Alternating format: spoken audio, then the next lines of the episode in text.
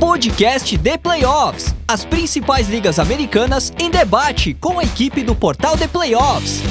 NFL, NBA, NHL e MLB. Podcast de playoffs. O podcast dos esportes americanos está no ar.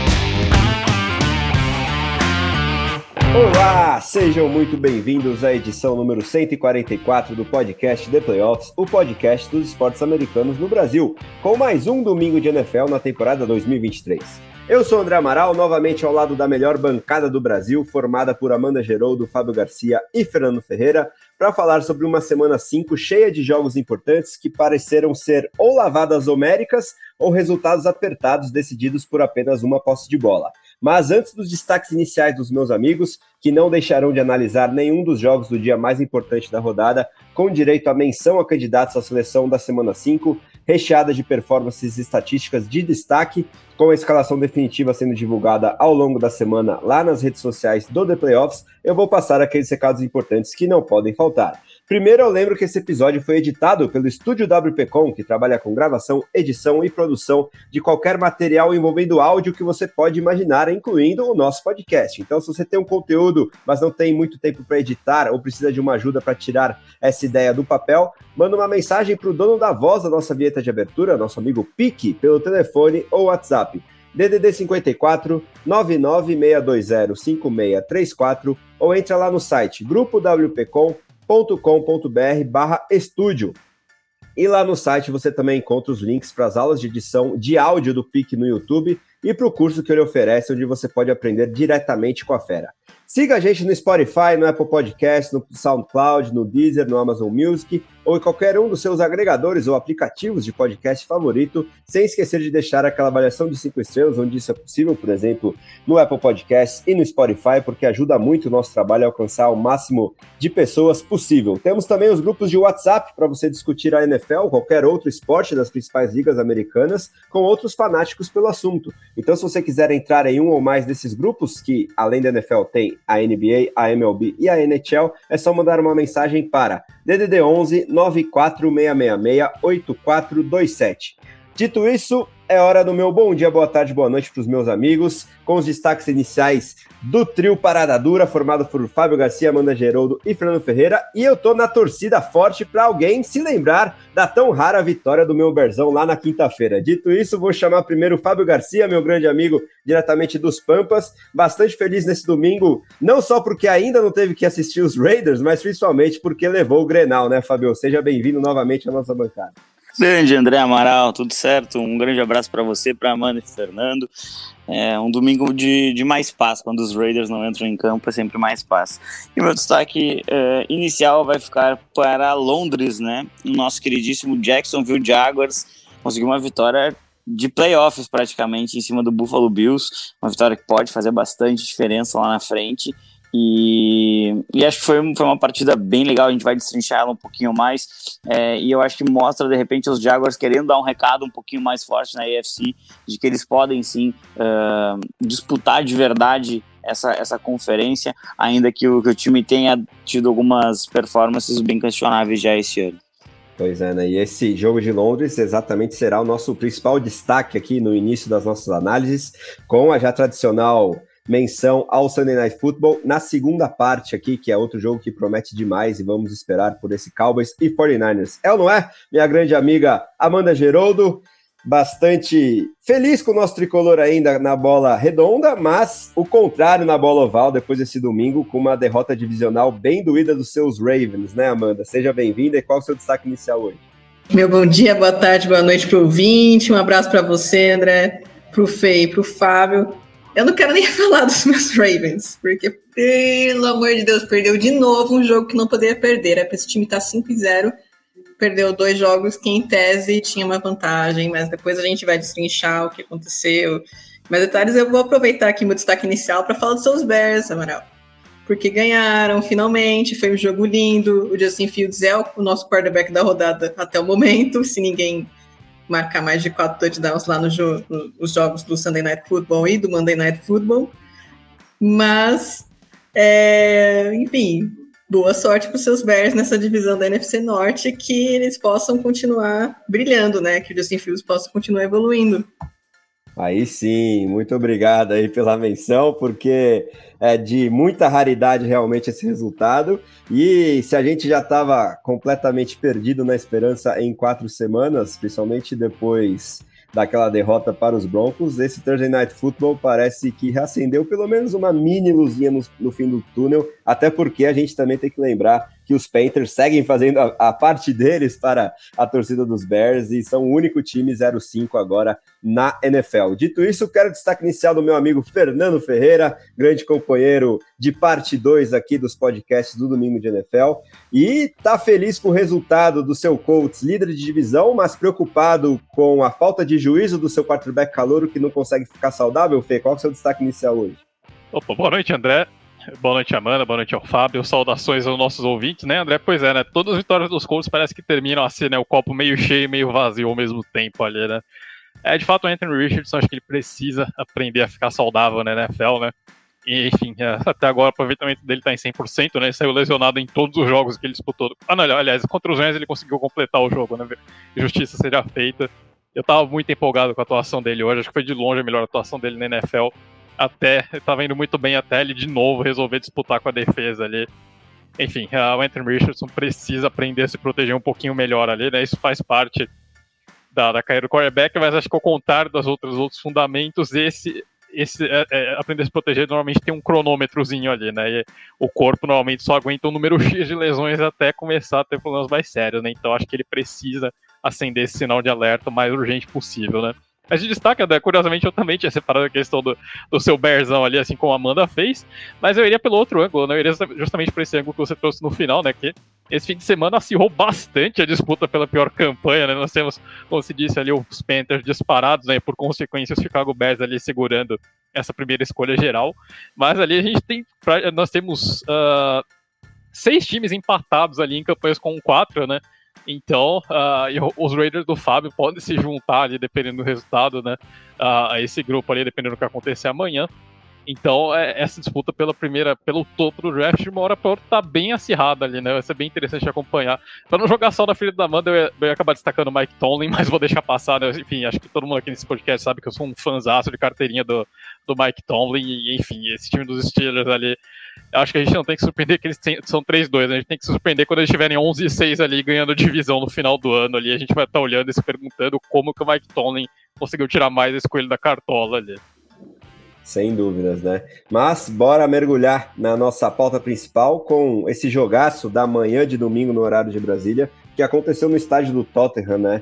O primeiro de alguns que acontecerão lá ainda ao longo da temporada, envolvendo o Jacksonville Jaguars, dessa vez como visitante, entre aspas, contra esse Buffalo Bills, que menos é, propício, menos acostumado aí a jogar na Europa, sofreu uma derrota para surpresa de muita gente, né? Depois da vitória bem contundente contra os Dolphins, é, o favoritismo dos Bills aparecia bem claro, até porque os Jaguars estavam bem meio titubeantes, mas é, Trevor Lawrence e companhia conseguiram uma vitória importante Talvez tivemos flashes de um Josh Allen da semana 1, é, que, que também resultou em derrota para os Bills lá contra os Jets.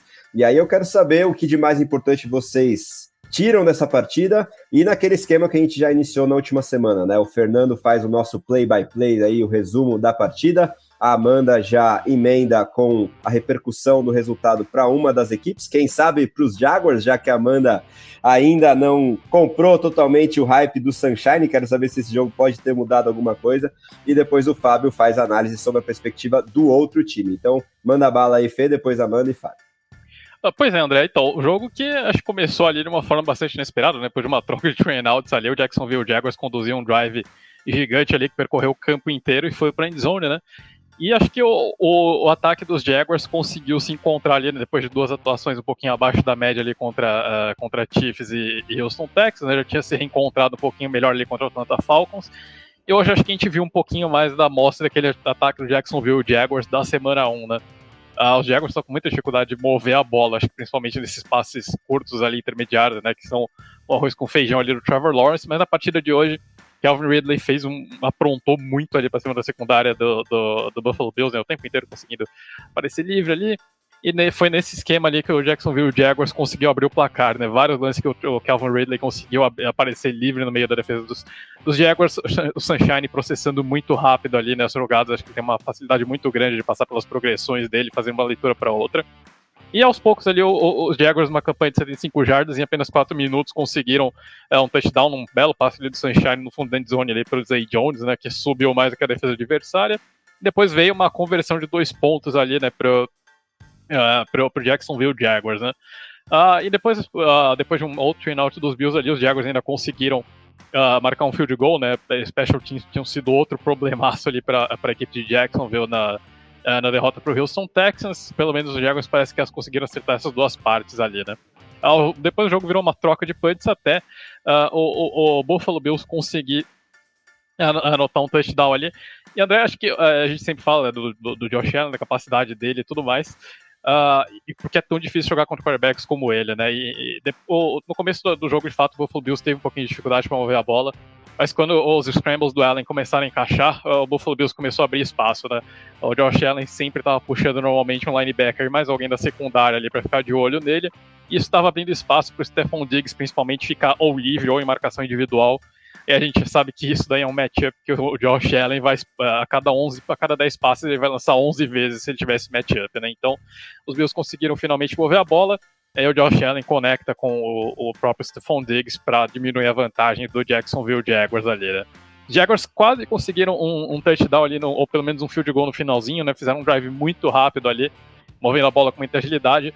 Mas aí o time começou a ter problemas de linha ofensiva, né? A linha ofensiva dos Jaguars sofreu bastante contra o pass rush do Buffalo Bills ali.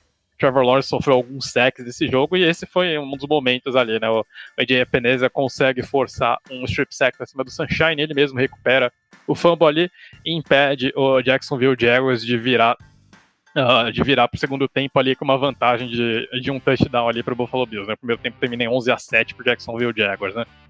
Uh, segundo tempo, de novo, os Jaguars conseguem um drive longo ali, come 8 minutos do cronômetro, né? Sunshine de novo explorando muito bem os espaços que, ele, que os recebedores dele encontravam na defesa do Buffalo Bills, se livrando da bola muito rapidamente, né? Porque se ele não se livrasse da bola rapidamente, ele estaria no chão ali. E Uh, ali depois, aí acho que é um dos, acho que de fato esse segundo fumble fica um pouquinho na conta do, do, do Trevor Lawrence, né? Por mais que o, o Aaron Oliver tenha feito uma belíssima jogada ali nesse strip sack, uh, mas o Trevor Lawrence, ele, às vezes ele tem, tem, ele, ele tem mania de não aceitar o sack, né? Esse foi um dos lances ali, né? Ele deixa a bola desprotegida, acaba sendo derrubado e deixa a bola escapar, né? Então acho que talvez uma das coisas que o Trevor Lawrence ainda precisa aprender é às vezes aceitar uma jogada perdida ali, né? Nessa não tinha o que ele fazer era melhor proteger a bola e simplesmente aceitar a perda de jardas no sacks. Né? Os Jaguars estavam em posição para field goal de novo e acabam de novo né, tendo um fumble ali acaba custando caro, né? Pra sorte dos Jaguars ali, a defesa trabalhou bem, forçou uma terceira descida longa ali, aí o Josh Allen se antecipou e mandou um punch ali pra linha de 7 jardas dos Jaguars. Quase acertou o Stephon Diggs, né? Mas o Darius Williams se antecipou e fez uma interceptação fantástica, né? Aquela bola tinha endereço certo se o Williams não, não pula um pouquinho antes ali. Mas pelo menos foi um arm punch do Josh Allen, né? Uma terceira descida longa ali, não mudou absolutamente nada. Os Jaguars recuperaram a bola ali perto da, da própria end zone. E mesmo assim, os Jaguars conseguiram né, chegar num, é, no segundo touchdown, né? E aí no lance que teve uma, uma interferência bastante polêmica ali no, no Christian Kirk, né? Um drive teve uma interferência polêmica do Christian Kirk, mas de qualquer forma os Jaguars uh, aproveitaram ali a falha da, da secundária do Buffalo Bills uh, e conseguiram anotar o touchdown, né? Penalidades, aliás, deram a tônica do, do jogo alguns momentos, né? Principalmente as penalidades do Buffalo Bills em momentos chaves do jogo. É, os Bills foram bastante disciplinados nesse jogo, né? Passaram das 100 jardas em faltas cometidas, né? então cederam um campo inteiro para Jacksonville Jaguars só em falhas, uh, só nessas faltas.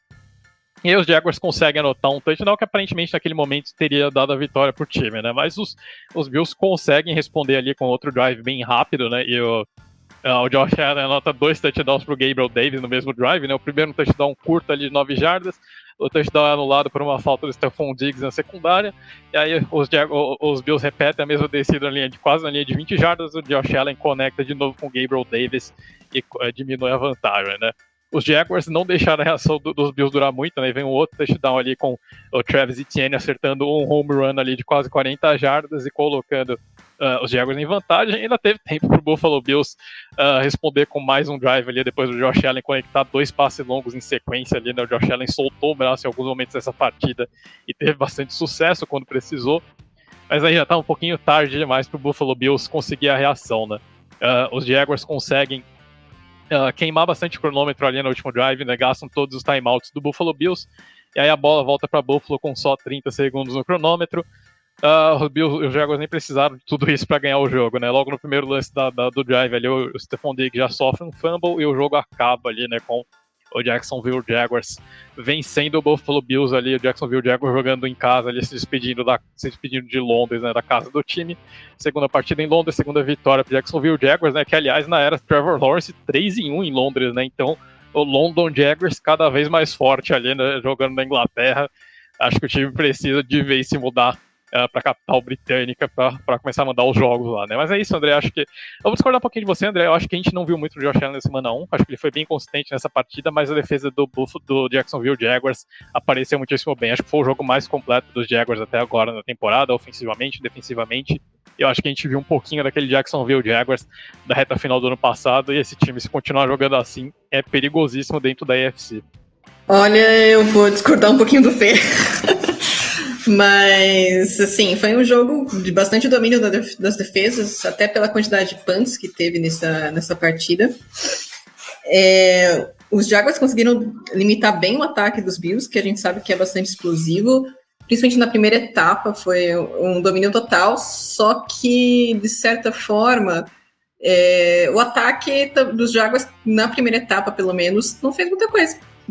Apesar do amplo domínio sobre o, os Bills, o ataque do Jacksonville não conseguiu configurar essa, esse domínio de relógio, esse, a força da defesa em pontuações efetivas, tanto que a gente acaba o primeiro tempo 11 a 7. E com as chances que o, os Jaguars tiveram, e, eles poderiam ter matado o jogo logo no começo, e na real é, é, é, recomendado quando você enfrenta um time como, como os Bills, né? Você não pode deixar o adversário vivo até o final do jogo. É, e assim, dos quarterbacks. É, o Josh Allen, eu, eu já vejo que ele, ele tá também nessa oscilação, né? É, acho que as duas últimas temporadas eles já foram mais sólidas do que essa aqui. Mas especificamente sobre o Trevor Lawrence, eu achei assim que o time venceu apesar do Trevor Lawrence. Porque a defesa jogou muito bem, o Calvin Ridley apareceu nos momentos chave, e o Trevor, é, o Travis Etienne, ele também apareceu no, mais pro final do jogo, na hora que precisava. E jogou muito bem, teve dois touchdowns. Se não me engano, ele é o nosso running back aqui também da, da, da nossa seleção aqui, por enquanto. É, mas o, o, Trevor Lawrence, ele não me passa confiança. Desculpa, gente. Não, não consigo ver um, um quarterback de elite ainda no Trevor Lawrence. E, novamente, eu, esse ataque dos Jaguars poderia ter rendido muito mais, poderia ter aberto mais de 20 pontos de vantagem sobre os Bills ainda no primeiro tempo. E o Trevor Lawrence não conseguiu. Fora os fumbles que o, o Trevor Lawrence sofreram nessa partida que poderiam ter prejudicado o time, né? Então, foram dois fumbles perdidos e um fumble que os Jaguars, os Jaguars não perderam a posse da bola porque a bola correu pela lateral, mas é, a bola correu para trás, então foram 19 jardas, tirou Jacksonville da, da área de field goal numa jogada completamente assim. É, eu entenderia se o Bryce Young fizesse essa jogada, porque ele é calouro, mas o Trevor Lawrence está há três anos na liga, ele devia ter aprendido um pouquinho. Então, assim, não. Eu acho que os Jaguars, eles, principalmente nessa partida, né? Eles venceram apesar do Trevor Lawrence, não por causa dele. E isso pode se tornar um problema, entendeu? Assim, é, a gente já teve o um jogo de pré-temporada em que ele lançou três, quatro interceptações. E o time conseguiu voltar a campo e vencer. Tudo bem que venceu os Chargers, que também são mestres em entregar jogos que não deveriam. Mas uma hora a conta chega de você ficar é, cometendo turnovers contra adversários que são perigosos, no caso dos Bills. E, assim, é, acho que é uma coisa que, que Jacksonville precisa a, ajeitar, enquanto ainda estamos nessa né, na, temporada regular, porque nos playoffs, é, cara, Não vai ser todo jogo que você vai lançar três interceptações e você vai ganhar. Na verdade, a tendência é o, é o oposto. E vendo esse jogo um pouquinho mais pelo lado dos Bills, é, eu, eu, acho que os Bills eles deram muito. É, eles, eles demoraram muito para começar o jogo, né? Foram quatro punts seguidos ou cinco. E, e, e, eu vou concordar com o Fernando nessa, Andrezinho. Eu não acho que a gente viu tanto de Josh Allen semana 1. Ele não tava. É, o Josh Allen semana 1 ele foi aquele, aquele quarterback é, inconsequente. Eu vou lançar a bola e vamos ver no que vai dar. Hoje não. Hoje foi. Ele enfrentou uma defesa que teve tantos méritos quanto a dos Jets lá na semana 1. É, mas é, foi uma defesa que ela conseguiu limitar muito mais as opções dele. E isso acabou prejudicando bastante. É, acho que, é, acho que o, a grande nota dessa partida, e os Bills talvez lamentem demais essa viagem, não seja nem somente a derrota, mas também a potencial perda do Matt Milano para o restante da temporada. Né? O, o, o grande linebacker lá de Buffalo, é, é, acho que é o coração dessa defesa, ele sofreu uma lesão, é, eu não sei dizer, eu não gosto de ficar especulando sobre que tipo de lesão cada, cada um vai, vai sentir. Talvez quando o ouvinte estiver acompanhando esse podcast já tenha saído mais detalhes, né? É, mas ele, ele, teve que sair de carrinho, a perna estava imobilizada, é, e o primeiro reporte que saiu é de que potencialmente seria mais de uma, uma lesão e de lesões de longo termo. Né? Então é, é uma perda muito, muito, muito forte para Buffalo. Ano passado a gente viu os Bills caírem muito de produção quando eles perderam Von Miller. É, então perder um jogador que tem uma, um, uma importância tão grande assim para a unidade pode afetar bastante o time. É, lembrando que os Bills perderam o Davis White né, com uma lesão de Aquiles na última semana. É, são dois titulares em duas semanas. É, o time comemora a volta do Von Miller para a linha, mas ao mesmo tempo acaba perdendo um na secundária e um no, no, na linha no corpo de linebackers. Eu acho que isso é muito, muito, muito prejudicial para Buffalo, é, que vinha num crescimento interessante, tanto defensivamente quanto ofensivo, é, mas eu acho que essa lesão ela pode ser é, bem decisiva para que os Bills uh, eles acabem talvez até lutando por um wild card ao invés de lutar pelo título da divisão. É, sei que eles venceram Miami, mas, mas é, talvez eles tenham que correr atrás. Essas lesões elas podem prejudicar demais o time de Buffalo. É, e é, é, é, um pouco preocupante, um pouco preocupante. Tem que ver como é que o time vai se reagrupar. É, e também tem que ver o tamanho dessa lesão do Milano, se ele poderia voltar para essa temporada ou não. Só emendando aqui rapidinho, pessoal. É, na verdade, o, o Etienne jogou muito bem hoje, mas ele não entrou na nossa seleção porque o Zach Moss superou todo mundo no jogo terrestre. E acho que o Fê depois vai falar no, na análise dele do jogo contra os Colts, mas só para fazer a rápida correção aqui. Boa, Amanda, e muito bem lembrado essa lesão aí do Matt Milano pelo Fábio. Preocupa demais para essa defesa dos Broncos, que vem sofrendo com, com lesões em sequência, e isso pode ser determinante. Vamos ver se o Von Miller consegue voltar com mais tempo de jogo também, Hoje foi o jogo que representou o retorno dele aos gramados, mas na chamada contagem de snaps, né? Bom, dito isso, bora para nossa rodada mais express, um jogo por analista. Lembrando que nessa semana 5 tivemos a primeira bye week de quatro equipes, né? Seattle Seahawks, Tampa Bay Buccaneers, Los Angeles Chargers e Cleveland Browns não entraram em campo. Vamos começar, Fê, pela vitória do Philadelphia Eagles, ainda invicto, visitando Los Angeles Rams, 23 a 14. Cooper Cup voltou como se nada tivesse acontecido em termos físicos, já retomando aí o seu protagonismo no jogo aéreo, mas Pucanacua, o calouro sensação da Califórnia, continuou também muito envolvido nesse ataque do Matthew Stafford, mas não foi o suficiente para acabar com a invencibilidade dos Eagles, que continuam ainda com meio freio de mão puxado, ou dessa vez a gente já conseguiu ver todo o potencial de Jalen Hurts e companhia lá na Califórnia? Olha, André, é até, legal né, se levantar esse ponto, porque foi uma das, uma das coisas que mais comentaram né, na transmissão uh, da, da, Fox americana que estavam fazendo esse jogo, né, com o Greg Olsen comentando. Justamente esse, né? Que a gente. O, o, o, parece que o Nick Sirianni ainda não tinha soltado o, o Jalen Hurts totalmente nessa temporada, né? Um dos pontos que levantava muito era que o Jalen Hurts não vinha correndo muito com a bola, né? E esse foi o jogo que o Jalen Hurts correu bastante com a bola, aliás, né? Foram 15 corridas, 72 jardas, né? Liderou o time é, liderou o backfield do Philadelphia Eagles, né? Essa função que nos últimos jogos vinha sendo exercida pelo uh, Swift, mas nesse jogo ali, o Jalen Hurts começou a correr melhor com a bola, né? Obviamente, Uh, os Eagles estavam enfrentando um front defensivo fortíssimo, né, liderado ali pelo Aaron Donald, então até por isso o time precisou fazer esse ajuste, mas quando o, o, o Jalen Hurts começou a, a, de fato chamar a responsabilidade para ele né, nessas RPOs do Philadelphia Eagles, e quase sempre ele via que a defesa adversária mordia a, isca do Andrew Swift, então quase todas essa, essas bolas foram keepers do, do Jalen Hurts, né? E isso é, machucou bastante a, a defesa do, dos Rams, né? E quando e a gente sabe muito bem quando o running back móvel como o Jalen Hurts começa a ter espaço para correr, isso aí inevitavelmente vai tirar a gente do jogo da defesa dos passes, e aí o Philadelphia Eagles começa a construir esse jogo que levou a equipe para um Super Bowl, né? Foi mais ou menos o que a gente viu aí contra, contra os Rams, né? A partir do momento que o Jalen Hurts começou a correr com a bola e a tirar a gente da defesa, do, da defesa contra passe do Los Angeles Rams, a bola começou a ser movida ali com bastante facilidade uh, pela equipe de Filadélfia, né? Os Eagles chegaram um touchdown ali para ver o placar logo no começo, e o primeiro tempo foi bastante equilibrado, né? Os Rams responderam logo no, no, primeiro drive deles também com uma campanha ali com o Cooper Cup já dando uma amostra de que de fato tinha voltado 100% ali, né? Como se nada tivesse acontecido, como você disse. Foi um drive ao melhor estilo dos Angeles Rams também, né? O Matthew Stafford alimentando o Cooper Cup sempre que possível. Mas como você disse, né, André? Acho que era uma das grandes questões, né? Como o, o, os Rams fariam, né? Com se o Cooper Cup e o, o Pucanaco conseguiriam coexistir nesse ataque? A resposta é sim, né? Até porque acho que eles exercem funções diferentes, né? Enquanto o Cup é normalmente aquele cara que alinha mais pelo slot e tal, essa função vinha sendo exercida mais pelo Tutu Atwell, né? Do que pelo Nakua propriamente.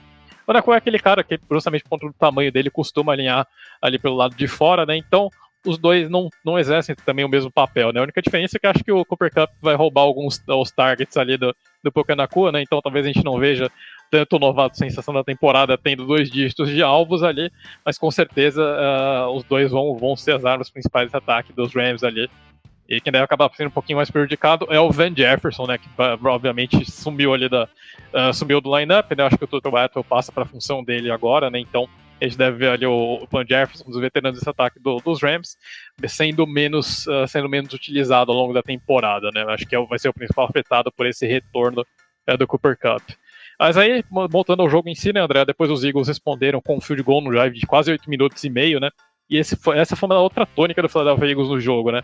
Os Eagles, uh, foi até um comentário ali que eu é, foi feita na transição americana também, né? Que os Eagles, nesses drives longos, o time é, muitas vezes chegava na red zone, embora os Eagles tenham terminado só 2 de 6 na red zone, os Eagles conseguiam castigar, uh, comendo tempo no cronômetro ali, por mais que os Eagles não pontuassem, não fizessem touchdowns na red zone. Nesses seis drives que o time chegou, foram drives longos, né? Os Eagles estavam sempre gastando ali 5, 6, 7, 8 minutos. E isso aos poucos foi tirando espaço para os Rams reagirem na partida, né? Obviamente a defesa dos Eagles também teve sua parcela ali, incomodou bastante o Matthew Stafford, né, que já, já tinha uh, saído lesionado no jogo contra os Colts, nessa partida ali também teve alguns problemas com hits e com, com sacks nesse, nesse jogo, né, foram quatro sacks para cima do quarterback do, uh, dos Rams. Aí aos poucos os Eagles foram construindo vantagem, né, acho que o único porém ali ficou por conta de uma uma interceptação de Jalen Hurts ali no comecinho do segundo tempo, mas de resto foi um jogo de certa forma até controlado, né? Os Rams chegaram a passar à frente ali no finalzinho do primeiro tempo, mas depois do segundo tempo, basicamente os Eagles saíram, dispararam com o jogo e não devolveram mais para os Rams, né? A gente viu bastante o Hurts usando os sneaks, aqueles sneaks que já são marca registrada da Philadelphia Eagles também, né? E é por isso que acho que é tão difícil defender contra esse time, né? Sempre que ele chega em situações curtas ali, vem um sneak que é praticamente impossível de ser parado. E os Rams é, não tiveram poder ofensivo ali para é, é continuar mantendo essa liderança no placar ali durante, durante a maior parte do segundo tempo. Né? O Philadelphia Eagles foi abrindo vantagem, abrindo vantagem, gastando tempo do cronômetro e no fim das contas os Eagles acabaram de fato matando o jogo e mantendo a invencibilidade. Né? Não, não foi uma. É, não, acho que da vitória dos Eagles, André, talvez tenha sido a mais convincente, simplesmente que vencer um time melhor do que vinha enfrentando até aqui, né? Então acho que isso é o que mais vale ali para o Philadelphia Eagles, né? Por mais que não tenha sido um massacre, mas foi, acho que foi o adversário mais difícil que o Philadelphia Eagles teve pela frente até aqui, e ganhou com uma relativa tranquilidade ali, né? Então acho que a ressaca do Super Bowl está começando a passar ali, a gente está vendo mais um pouco daquele é, Philadelphia Eagles de 2022, né? De qualquer forma, continua sendo um time perigosíssimo ali e é uma das potências dentro da, da NFC e continua sendo favorito a repetir o título. Sem dúvida, né, Fê? Agora, Amanda, bora falar sobre a estreia oficial em 2023 da dupla dinâmica de Cincinnati.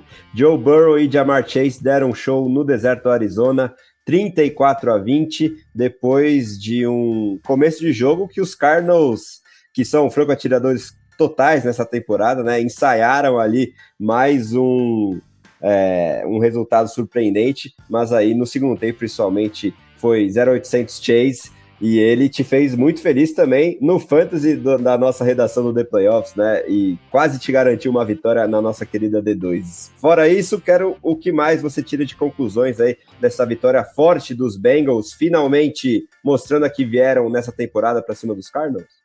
Abençoados sejam Joe Burrow e Jamar Chase, menos quando eles jogam contra os Ravens. Aí eles não podem jogar, mas contra os outros times, que eles continuem assim, pelo menos esse ano, para o meu fantasy ficar lindo. 52 pontos só do, do Chase, gente. Três touchdowns. Cara, tipo, arrasou no jogo de hoje. E, assim, eu já vou trazer esse destaque, até porque vai entrar na análise do jogo, mas foi a, o primeiro, a primeira partida do Josh Dobbs com turnovers, e foram vários, e custaram ali a, um jogo mais competitivo para os Cardinals. Os Bengals, eles abriram o placar logo na primeira campanha com o touchdown dele, do Jamar Chase. E aí a, a defesa forçou o punch e o ataque conseguiu ampliar a vantagem com o field goal do Ivan McPherson. Aí o Joshua Dobbs, ele apareceu, né? Ele vem jogando bem, até tá um, na, no comentário da, do Red Zone, tava até pensando, poxa, se o Kyler Murray voltar, né, o que, que a gente vai fazer? Vai, vai deixar o, o, Joshua Dobbs como titular ou o Kyler Murray volta e assume a titularidade?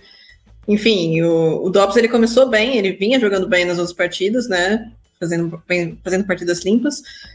Começou com um belo passe para o Hollywood Brown marcar um, um touchdown, diminuir a, a desvantagem para 10 a 7.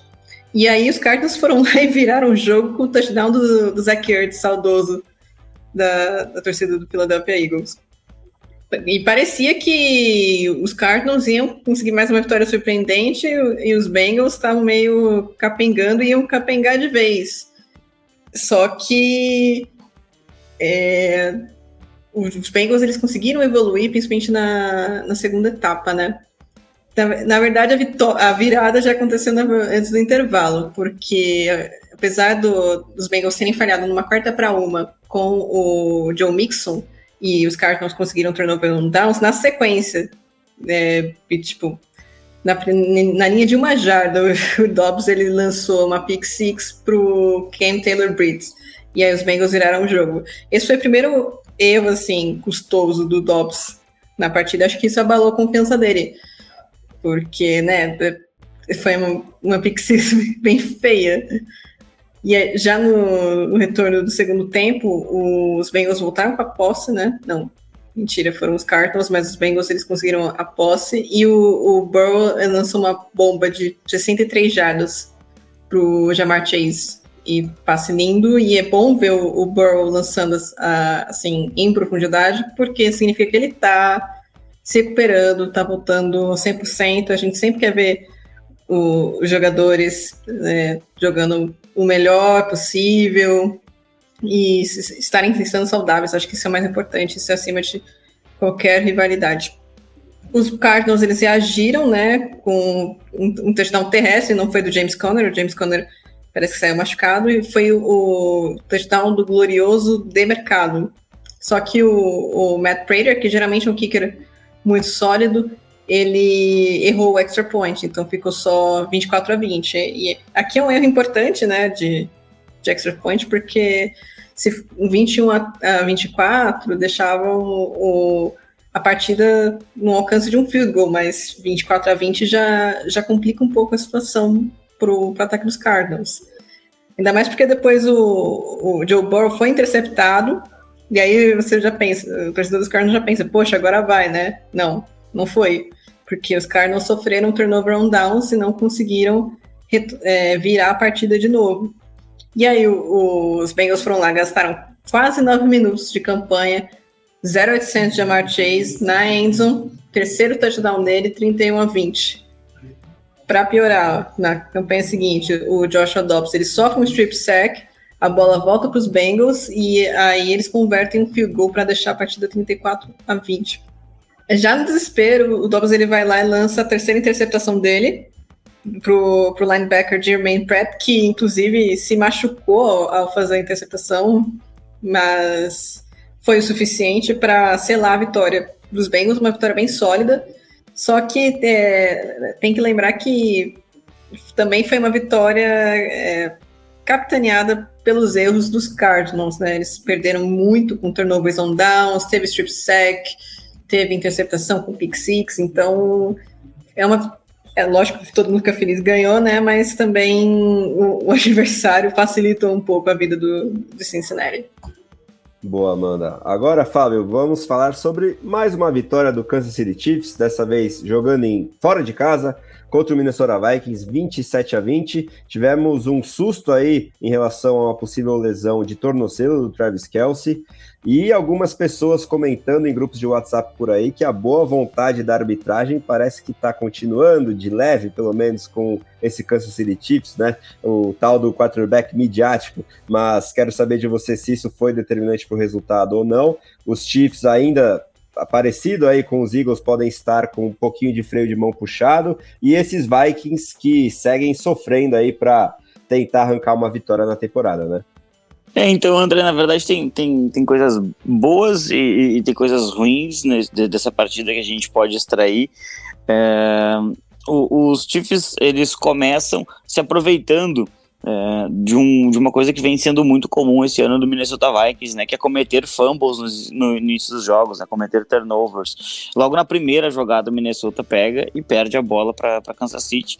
É, é um jeito, é um jeito que, é, que os Chiefs acabam aproveitando bastante, porque é, você perde a bola e você está enfrentando o melhor quarterback da NFL e, obviamente, ele vai pegar e vai fazer um touchdown. Foi isso que aconteceu. É, eu acho que vale elogiar bastante os Chiefs no sentido de que Uh, a presença do Azaia Pacheco ela traz alguns drives mais equilibrados, não só naquela necessidade de deixar a bola com o Mahomes para fazer passe, passe, passe. Então eu acho que, que isso é algo a, a se elogiar, assim, que eu particularmente não, não, não gostava tanto assim daquela estratégia de simplesmente vamos passar todas as bolas porque a gente tem o Mahomes é, acaba expondo até o seu quarterback. É, e aí o Azaia Pacheco realmente ele abre o placar e, e, a gente vê um primeiro tempo um pouco truncado, assim como você falou, né? Parece que, parece que os Chiefs estão com um pouco freio de mão um pouquinho puxado é, e os Vikings eles parecem ter batido no teto na temporada passada e esse ano eles não estão conseguindo é, jogar naquela, naquela corda tão esticada. É, e aí o, o, o, jogo ele vai para o intervalo, quando ele vai para o intervalo, ele vai no intervalo um 13 a 13 é, por conta de, assim, de, de alguns equívocos é, de gerenciamento de relógio, na minha opinião, por parte dos Vikings, quando eles estão tentando atacar para virar o jogo. Acho que eles, eles acabam deixando muito tempo no relógio para Patrick Mahomes. É, e, e, a gente vê ali, acho que um, um pouquinho de, um, de, de, de, um trabalho bem feito por parte dos Chiefs tentando anular a presença do Justin Jefferson da partida, né? Isso aconteceu muito bem na primeira etapa. Uh, até o, o touchdown do, dos Vikings acaba sendo anotado pelo Jordan Madison, uh, que fez uma recepção bem, bem bonita no, no, no canto da end zone, assim, uh, mantendo o corpo dentro de campo. e aí no segundo tempo a gente vê um time voltado no intervalo e o outro time não conseguir fazer isso, né? O Travis Kelsey, em tese, estava machucado. E, e mesmo assim ele voltou, foi para campo, é, não, não parece ser nenhum tipo de lesão que vai afetar ele, ele jogando. Uh, e, e, a gente vê daí dois drives seguidos de um ataque bom dos Chiefs. É, o primeiro, o Mahomes vai encontrar o Rice para fazer um, um, touchdown, e no segundo ele usa muito, muito. E nesse primeiro, inclusive, ele faz uma conversão de terceira para 20. É, com as costas na parede, assim, que, que é tipo de um, de um bom quarterback, né? Que aí foi, foi realmente a qualidade do Mahomes em si. É, e no segundo drive de touchdown, ele, ele encontra muito o Travis Kelce ao longo do drive, e para fazer o touchdown também ele acaba encontrando o alvo favorito, que não parecia mais estar tá com nenhum tipo de, de, de não estava mancando, não estava com nenhum tipo de dor. É, se for algo, acho que vai ser uma, uma, um dos vários casos de um jogador da NFL que vai jogar com dor, né? Isso é muito comum. É, e acho que o Travis Kelsey, ele, se tiver algum problema, ele vai continuar jogando com dor mesmo e vai tentar gerenciar isso com o tempo. É, e acho que a grande questão que, que você falou, que teve alguns burburinhos de, de, de arbitragem, de, de, boa vontade, ela vem no quarto período, né? Os, os Vikings, eles, logo que sofrem esse touchdown, eles fazem uma, uma campanha é, boa, que termina com, com um touchdown do, Alex, do Alexander Madison. É, ele recebe um screen pass e acaba ganhando com as pernas. É, os Chiefs, eles logo vão para um punch e aí vem a chance do empate né? Vem a chance do empate num, num drive até, de certa forma, bem conduzido pelo Kirk Cousins, é, mas tem uma jogada que é uma quarta descida para 12 jardas, né? o time acaba tentando arriscar, é, e essa é a grande polêmica que eu acredito que tenha, tenha gerado esse burburinho todo. Né, tem um lançamento do, do Cousins que o Lajer Sneed fica na frente do recebedor e é jogada a flanela. Né? Ele joga, joga uma flanela, aparentemente o que seria uma marcação de uh, interferência de passe, que colocaria os Vikings na, na red zone. Uh, e aí os árbitros começam a conversar, eles retiram essa falta é, e a grande reclamação, pelo menos do Kevin O'Connell, isso dava para ver é, pela, pela transmissão em si, é que o Lajer Sneed, depois do lance, né, quando é marcada a falta, ele tira o capacete para conversar com os árbitros. E aí um árbitro se aproxima dele e fala, ah, coloca o capacete. E aí ele imediatamente coloca o capacete. Mas tirar o capacete dentro de campo, né, sem sofrer lesão, sem nada, como foi o caso, é uma falta. E, e aí, pelo que estavam falando até na transmissão, em virtude de, de ter uma, uma, uma flag que tinha sido jogada e não tinha sido retirada ainda, essa falta do Roger Sneed, ela geraria uma primeira descida automática, porque a jogada não teria, sido, não, não teria terminado, não teria sido uma falta após o lance. É, então, é, é, a reclamação que, que foi feita. Eu, particularmente, eu, eu não acho que, que a vitória dos Chiefs tenha passado pela arbitragem. É, é um, se, se, o jogador tira o capacete dentro de campo e não é marcado, é um erro, mas eu não acho que isso culminou necessariamente na vitória dos Chiefs. Acho, eu achei bem mais, bem mais grave o erro que o cometeram contra os Jets na semana passada, por exemplo. É, mas é, é, natural do torcedor, né? Eu, eu entendo, eu entendo manter uma marcação como essa que pode te dar uma nova chance, é, é natural você reclamar. Mas é muito difícil você ganhar dos Chiefs, especialmente sem o Justin Jefferson, né? O Jefferson, ele no, no início do segundo tempo, se eu não estou enganado, ele vai fazer uma rota e, e aí ele cai, ele cai no chão, ele levanta, e quando ele levanta, ele coloca a mão no posterior da coxa e, e não volta para o jogo. Então, é, é, o segundo jogo que o André me, me faz comentar aqui, né? Então eu já comentei aqui de Matt Blano lesão, agora com antes do Justin Jefferson, parece ter sido uma lesão ali muscular. E também, é, é a mesma coisa do, do, do caso do Travis Kelce, né? Se der para ir a campo, ele com certeza vai. É, posterior é uma coisa um pouquinho complicada por, por conta da necessidade de explodir para fazer determinadas rotas. Tem que ver como é que ele vai, vai se recuperar. Enquanto que os Vikings eles estão desesperados para voltar a vencer, né? Eles estão vendo o Detroit Lions 4-1 na divisão e eles estão 1-4. E o calendário dos Vikings não vai ficar muito mais fácil agora. Né? Eles pegaram os Chiefs, eles têm alguns confrontos bem difíceis pela frente. E, e, e, a tendência é de que daqui em duas semanas, três semanas, a gente esteja falando é, no Vikings pensando em 2024. Porque o time é, simplesmente não consegue se desenvolver em campo, é, tem muitas dificuldades, é, linha ofensiva tem, tem bastante problemas. Hoje, alguns drops dificultaram muito o trabalho do Kirk Cousins. É, e assim, em momentos-chave da partida, nesse drive, inclusive, que, que reclamam da, da, questão da arbitragem, tem, uma, tem, um, tem um screen pass para o Alexander Madison, é, que ele provavelmente conseguiria a primeira descida e, e, muito mais, e ele dropa o passe sem nenhuma pressão, sem ninguém fazendo contato com ele, com já jogadores para liderar bloqueio. Então, assim, são muitos tiros no próprio pé que o Minnesota comete, e os Chiefs eles aproveitam, né? Os Chiefs eles são um time que uh, ainda eles fizeram algumas faltas bobas hoje, mais do que o comum, é, mas mesmo assim, eles conseguiram encontrar soluções ofensivas é, e a defesa pressionou bem. Eu achei que é um ponto bom a, a, a, ressaltar sobre os Chiefs, além de terem conseguido eliminar o Justin Jefferson da partida conseguir pressionar o quarterback com efetividade. E até na tentativa que seria um, um Hail Mary por parte do Kirk Cousins, ele não acontece justamente porque a ADL não permite, ela, ela consegue um sec no, no último lance do jogo, o jogo termina ali em 27 a 20 para Kansas City.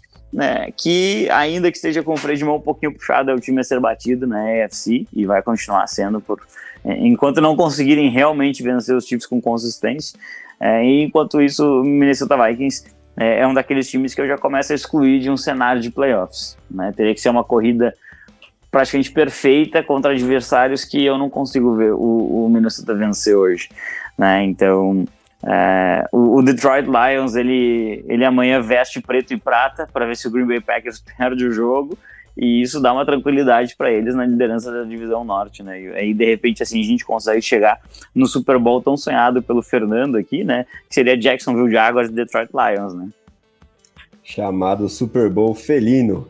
E falando em NFC Norte, estou bem curioso para ver esse parâmetro que será Chicago Bears e Minnesota Vikings na semana 6. Não reclamo muito, né? Claro, da possível ausência do Justin Jefferson, mas torço para que essa lesão não afaste dos gramados por tanto tempo assim, é, porque é um jogador que faz total diferença e a gente está sempre querendo ver ele em ação. Agora, Fê, bora falar sobre Miami Dolphins 31, New York Giants 16, jogando na Flórida, um dos maiores massacres da rodada, confirmando a tendência esperada antes dos times entrarem em campo, né? Por mais que os Dolphins viessem de uma derrota um pouquinho doída aí para os Bills, os Giants estavam uma completa bagunça. E eu acho que difícil achar pontos de esperança nesse time, até porque o Saquon Barkley segue fora de combate e os Dolphins se recuperando aí como deveriam ter feito, né? Cumpriram o dever de casa, Fê? É, André, os Dolphins fazendo a sua melhor imitação de Dallas Cowboys ali, né? Perderam para o adversário mais forte ali, para você é, é, descontaram a raiva passando, passando o trator em cima de um time muito mais fraco, né? E André, como você disse, né? Acho que a expectativa para esse jogo era de um massacre, né? Spread para esse jogo era menos 12,5 a favor do Miami Dolphins ali, então as casas de apostas é, já, já imaginavam que seria nesse nível o jogo, né? Os Dolphins ganharam com sobras ali, né? Cobrindo a spread, 15 pontinhos de vantagem. Uh, mas houve algumas falhas do Miami Dolphins também nessa partida em alguns momentos, André, contra times melhores. Uh, os semelhantes vão custar caro, como custaram contra o Buffalo Bills ali, né? Mas de qualquer forma, né, acho que o jogo, no geral, ali bastante tranquilo, né? Os Dolphins já começaram abrindo o placar com um touchdown e se tratando desse time do New York Giants versão 2023, André, acho que um touchdown normalmente já coloca o jogo totalmente fora de alcance, né? E não é exagero, tá? O único, os Giants fizeram um único touchdown na partida que foi uma pick six ali do uma pick six, né? Então, uh, acho que isso diz um pouco do nível de, de produção ofensiva, do nível de incapacidade ofensiva que esse time do New York Giants tem enfrentado uh, atualmente, né? Mas enfim, Miami Dolphins abre.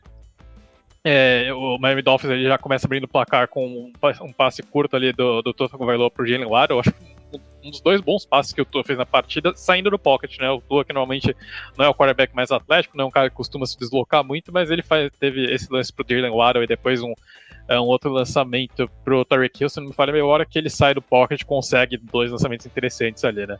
E um drive que teve uma participação fundamental ali do Devon Chain, né? Que na primeira jogada de scrimmage do Miami Dolphins ele já consegue um pequeno home run, né? E foi uma outra tônica da partida, né? A defesa do New York Giants e não conseguiu parar o Devon Chain, que até agora acho que só a defesa do Buffalo Bills conseguiu fazer isso minimamente, conseguiu fazer isso razoavelmente bem, né?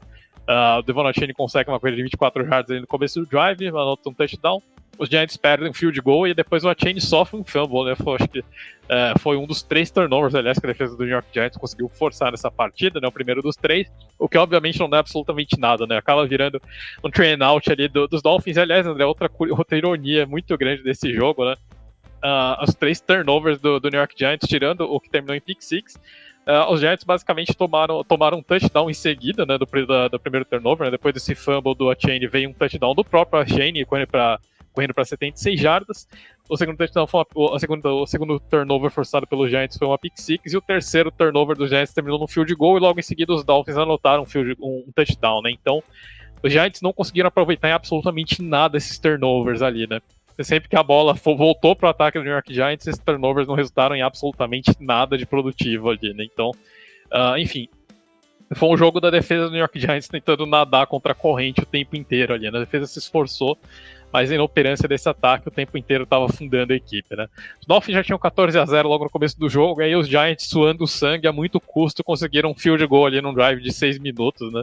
E quando você gasta 6 minutos do cronômetro perdendo por duas posses e o resultado é um field goal, eu acho que ali basicamente você termina de jogar, uh, termina de martelar o caixão ali, né? E de fato, o New York Giants uh, até conseguiu, depois vem, vem a pick six, né, do Giants, que uh, o Tua, e ali foi uma uma jogadaça do Bob O'Carrick, né? Ele, ele, faz uma leitura perfeita do passe do Tua, consegue cortar ali o passe pro, pro Jalen Waddle e consegue desviar ali, forçar uma bola, consegue, consegue desviar, o Pena consegue uma pick six de 102 jardas ali, né?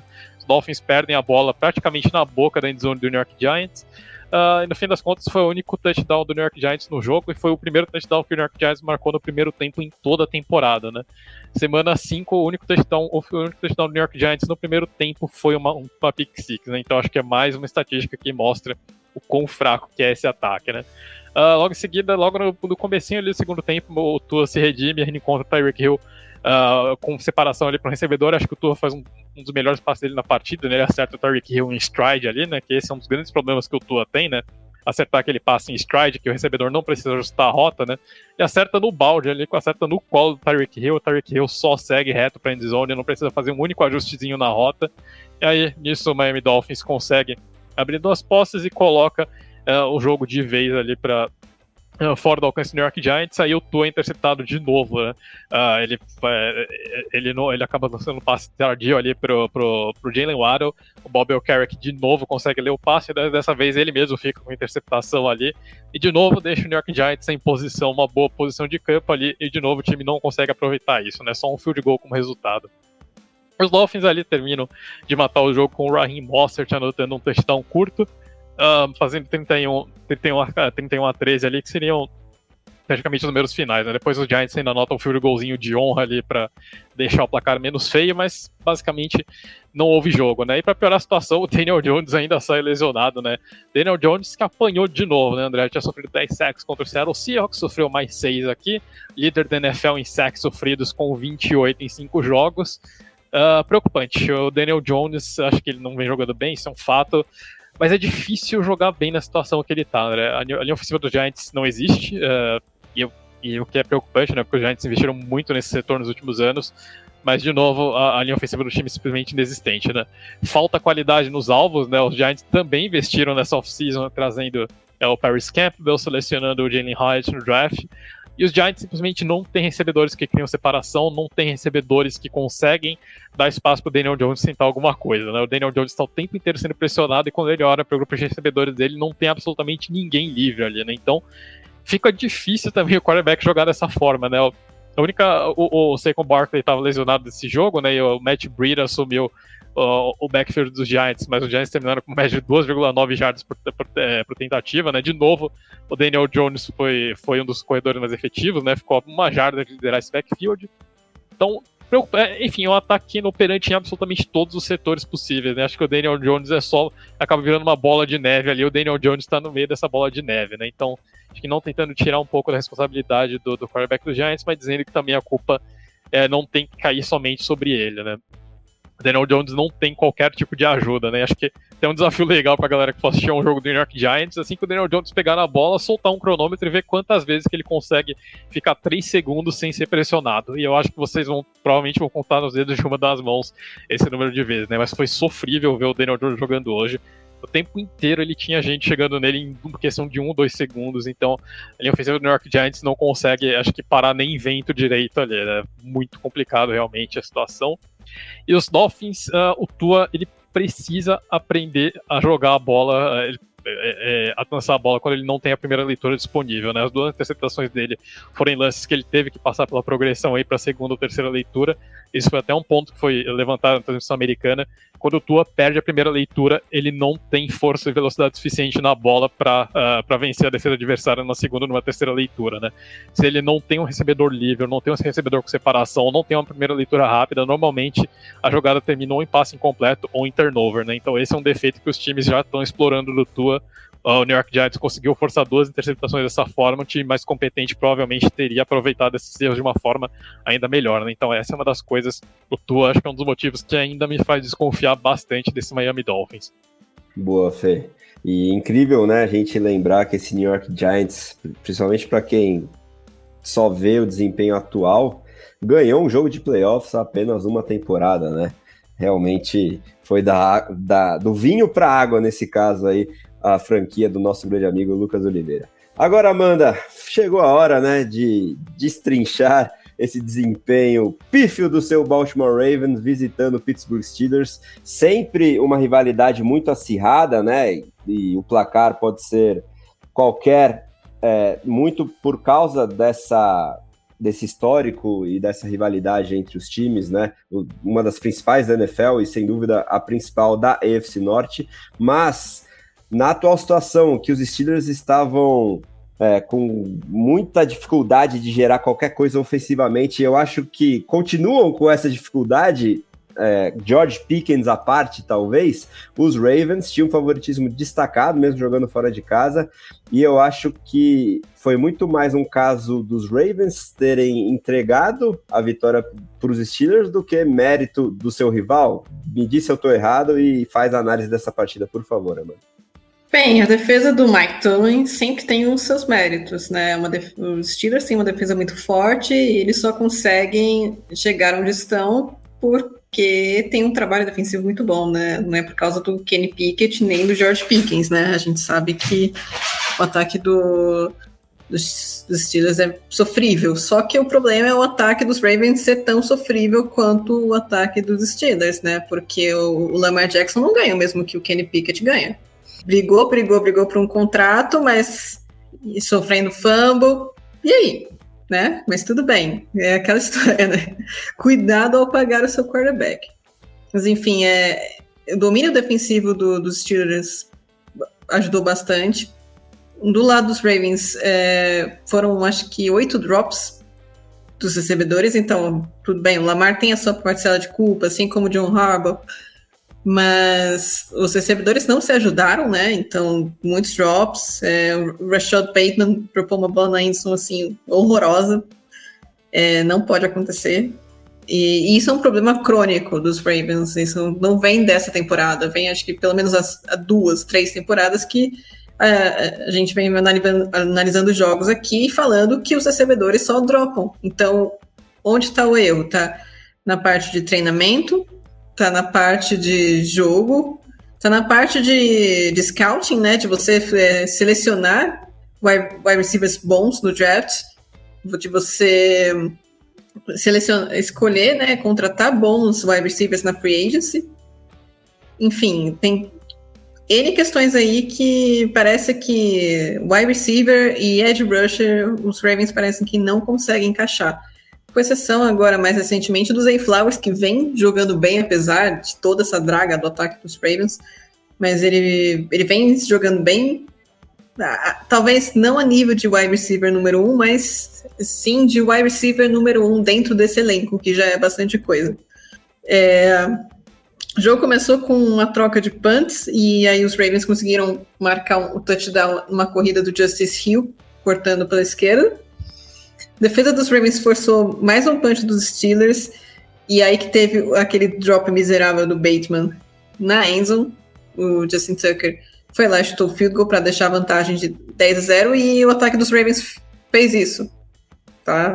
Foram só 10 pontos essas, essas duas jogadas assim. Depois a gente teve um fumble do Justice Hills, que foi recuperado pela defesa dos Steelers e aí o ataque foi lá e contabilizou o turnover com o field goal do, do Chris Boswell. E aí já no final do, do primeiro tempo, os Ravens eles tinham uma, uma quarta descida, é, tinha a oportunidade de chutar um field goal. Aí é uma coisa que também me irrita há pelo menos duas temporadas. O John Harbaugh vai lá e, e diz: Vamos na quarta descida e vão lá e eles jogam uma bola na endzone que não dá em nada. E é um turnover on down, sendo que ele tem simplesmente o melhor kicker da NFL no elenco, que é o Justin Tucker. E aquele field goal ele faria com tranquilidade. Não tem motivos para não ir para ir pro field goal numa situação dessas. O jogo poderia ficar 13 a 3, uma vantagem de duas postas de bola. Então, é incompreensível tá? Então, acho que esse erro também atrapalhou um pouco o andamento do jogo para os Ravens, porque uma vantagem de duas posses de bola é diferente de uma vantagem de uma posse de bola, principalmente para sua defesa, né? E assim, pelo que eu venho acompanhando dos Ravens e infelizmente eu sofro demais por esse time, é, sempre tem essas decisões polêmicas de quarta descida que o time não completa, porque o time na maioria das vezes não vai bem nessa, nessas bolas de quarta descida e aí deixam a defesa numa situação de pressão, porque quando você não consegue, quando você não, cons não amplia a vantagem no ataque, você coloca pressão na sua defesa, porque eles precisam parar o ataque adversário para não deixar o placar apertado ou para não deixar o placar virar. Mas enfim, na volta do segundo tempo, foram cinco punts seguidos. E, e acho que isso demonstra bem a, a a draga que foi o ataque dos, desses dois times. Foram. Na verdade, foram seis punts seguidos, mas a gente vai, vai chegar nesse sexto, né? Cinco punts. E aí no sexto, que foi o punt dos Ravens, de costas para sua própria Enson, o, o punch foi bloqueado. E aí a bola saiu por trás da Enson, e quando isso acontece, é um safety ainda deu sorte, tá? Porque essa, o jogador dos Steelers quase recuperou a bola dentro da endzone, que aí seria um touchdown. E aí, como era um safety, né? 10 a 5 no placar, os Ravens eles foram obrigados a devolver a bola para os Steelers. Que foram lá, fizeram uma campanha bonitinha e anotaram um field goal com o Boswell para deixar 10 a 8 no placar. Aí foi a vez do time dos especialistas dos Steelers sofrerem com um fumble durante um punch a bola foi recuperada para os Ravens e você pensa, poxa, agora vai, né? É, agora é a hora. E aí o Lamar solta uma interceptação na endzone pro Joey Porter Jr. E aí você vê que o negócio não vai para frente mesmo. Aí teve uma boa campanha do, do Kenny Pickett, né? Que fez a conexão de pick-pick. Achou o George Pickens com um belo passe pro touchdown da virada dos Steelers. Eles foram para uma conversão de dois pontos que eu não entendi porque o placar estava 14 a 10 com o touchdown, com, a, com o extra point já para 15 a 10, ia estar tá fora do alcance do field goal de qualquer forma. E ainda por cima erraram a conversão de dois pontos, então ficou 14 a 10. E os Ravens, na, na hora que também poderiam ir lá e ressuscitar no jogo, não fizeram nada de novo. O Lamar teve bola roubada pela defesa dos Steelers. Foi um lance horrível. Foi um lance de é, quarterback calouro, que está iniciando na NFL, não um lance de um dos quarterbacks mais bem pagos da liga. E, e os Steelers foram lá e anotaram mais um field goal. E é isso, gente. É incrível como os Ravens conseguem perder esses jogos. Eu não fico brava porque o time perdeu. Time perdeu, vai acontecer. Times ganham, times perdem, times empatam. Eu fico é, acho que o torcedor fica indignado com, com a falta de, de produção ofensiva, com os erros constantes. Então, Lamar vem tendo problemas com fumbles nessa temporada, não foi essa partida só. Então, é isso, né? É, para os Ravens é avaliar o jogo, como o que precisa ser melhorado, para os Steelers é continuar fazendo o que está fazendo, de preferência torcer para o Kenny Pickett melhorar um pouquinho. E essa divisão vai ficar embolada, porque nenhum dos times consegue disparar em vantagem. E realmente isso vai ser bem complicado na hora da definição dos playoffs da AFC. Sem dúvida, né? Muito bem lembrado. Esperança aí para a torcida dos Bengals, né? Que muitos já estavam jogando a toalha depois do desempenho, principalmente do Burrow, né? E do Chase nessa rodada e essa embolação dos concorrentes diretos, né? Sempre lembrando que Mike Tomlin nunca deve ser descartado e ele teve realmente muita influência nessa vitória surpreendente dos Steelers contra os Ravens. Tudo pode acontecer nessa AFC Norte. Agora, Fábio, vamos falar sobre talvez o melhor jogo em termos de equilíbrio da rodada, né? Um dos mais legais, sem dúvida, envolvendo Atlanta Falcons e Houston Texans jogando em Atlanta, 21 a 19, né? talvez a melhor atuação de Desmond Reader até o momento como profissional na NFL. E destaque absoluto, se você ainda não viu o vídeo, eu aconselho para o touchdown do Bijan Robinson, né, recebendo uma bola de costas com apenas uma mão. Realmente muito talento ali. Mas eu também queria continuar destacando esse início de trajetória dos Texans, né? Que apesar da derrota mostram que estão muito bem treinados. E tem no CJ Stroud um novo recordista, né? Ele completou aí 177 passes para iniciar sua trajetória profissional sem ser interceptado, e esse é o novo recorde na história da NFL. Então, Fábio, o que você tem de mais importante aí sobre essa, com, essa boa vitória aí dos Falcons também, em termos de classificação para cima dos Texans? Olha, essa partida, como você falou, ela foi realmente bem, bem disputada bem disputada até o final. Foi decidida somente no último lance, né, no último segundo, com um field goal uh, acertado ali pelo Atlanta Falcons, né. É, assim, o, o, o que, que dá para tirar de positivo? Mais uma boa partida de CJ Stroud. Parece. É, quando a gente olhava o CJ Stroud em Ohio State, ele tinha alguns problemas lidando com pressão. É, e isso não parece ter se transferido para a NFL, ele parece ter evoluído esse ponto do jogo dele, e isso explica um pouco do sucesso né? Mas é um time que com certeza vai investir mais nesse jogador. Acho que linha ofensiva pode ganhar uma atenção, acho que os recebedores podem ganhar uma atenção também, para que ele consiga se, se desenvolver ainda mais. É um jogo que ele foi disputado do início ao fim. O Desmond Reader, ele, é, ele como você falou, ele fez a melhor partida dele pelo Atlanta Falcons e Uh, o, o, time parecia um pouquinho mais uh, disposto a deixar ele jogar também, a, a deixar ele, ele produzir um pouquinho. Uh, primeiro, o primeiro touchdown dos Falcons, inclusive, ele faz com as pernas, né, ele acaba identificando que, que havia um espaço e, e ganha ali um, as, as jardinhas que faltavam para chegar na endzone. O que a gente acabou vendo no, no primeiro tempo foi que os, os Texans eles avançavam muito bem com a bola, mas eles não conseguiam finalizar campanhas. Né? Então, é, o time chegou próximo de, de do, do, touchdown algumas vezes, mas não conseguiu capitalizar. Primeiro tempo termina num 9 a 7 porque todo, é, os, os Texans eles acabam chutando três field goals ao invés de, é, de conseguirem avançar, ao invés de conseguirem realmente uh, ter, fazer, fazer os touchdowns em si. E no segundo tempo, na verdade, quando ele começa, a impressão que dá é que, o, que os Texans eles teriam a oportunidade de matar o jogo, porque logo no início o, o Atlanta Falcons ele sofre um fumble, né, na figura inclusive do Bijan Robinson, né, é, e ele perde a bola na linha de 30 do campo de defesa, o que dava uma condição muito positiva é, para os Texans abrirem uma vantagem de duas posses. É, o que acabou não acontecendo justamente porque o time não conseguiu é, trabalhar bem a última parte do campo e, e aí teve que se contentar mais uma vez com um field goal é, para abrir uma distância de 12 7. É, e aí você vê que assim, é, quando, quando você está disputando um jogo né, apertado assim fora de casa, é, qualquer oportunidade ela tem que ser aproveitada porque é, os Texans eles não são melhores que os Falcons, né? Então, qualquer chance que os Falcons dessem, eles deveriam obrigatoriamente é, transformar em pontos e punir o, os Falcons por conta de, de, dessa distância entre os times que eu acho, ainda acho que existe e, e estar jogando fora de casa. É, no drive seguinte, os Falcons sofrem um novo fumble, né? E até o, o Petrie ele consegue um bom retorno para começar um novo drive que não resulta em nada.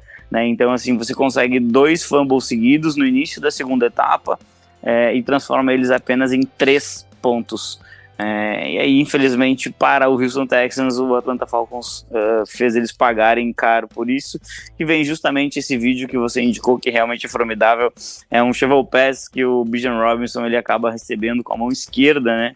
uh, de costas praticamente. Ele se reequilibra, ele guarda a bola enquanto tá driblando um marcador e entra na endzone para fazer o, o, primeiro touchdown do o segundo touchdown, perdão, dos Falcons, que converte em dois pontos, né? É, para abrir uma distância de justamente de três. O jogo fica em 15 a 12 e e aí o último quarto ele foi realmente muito bom para quem para quem estava assistindo, porque os Falcons eles abrem mais, uma distância de mais três pontos, então deixam é, 18 a 12 no placar, uma distância de 6 e, e com pouco tempo no, no, no, relógio, o, o CJ Stroud ele conseguiu achar o Dalton Schultz, ex-Dallas Cowboys, é, para virar o jogo.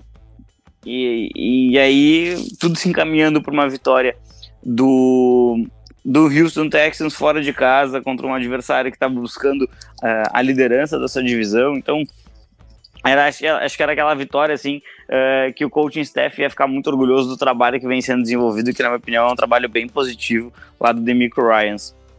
É, mas aí vem, eu acho que um, um, drive que o Desmond Reader ele vai ter que olhar várias e várias vezes para ele entender que ele vai ter que reproduzir aquilo mais vezes. Ele manteve a calma, foi, foi ganhando jardas, é, às vezes aceitando poucas jardas na jogada, mas avançando um pouco mais de, de um minuto no relógio. Ele tinha, ele tinha quase dois minutos de relógio e ele foi avançando com bastante tranquilidade. Não tentou fazer aquela jogada de 50, 60 jardas que não seria necessário. Foi avançando ali 4, 5, 6 jardas toda vez que pegava com a bola até que ele conseguiu colocar realmente o time numa posição de, de chutar o field goal da vitória. E aí o, o, o Ku é um bom kicker. Uh, eles ajoelharam duas vezes para gastar o tempo que tinha. Ele acerta o chute da vitória ali com o cronômetro estourando. Uma vitória para lá de importante para um time que tem pretensões de playoffs.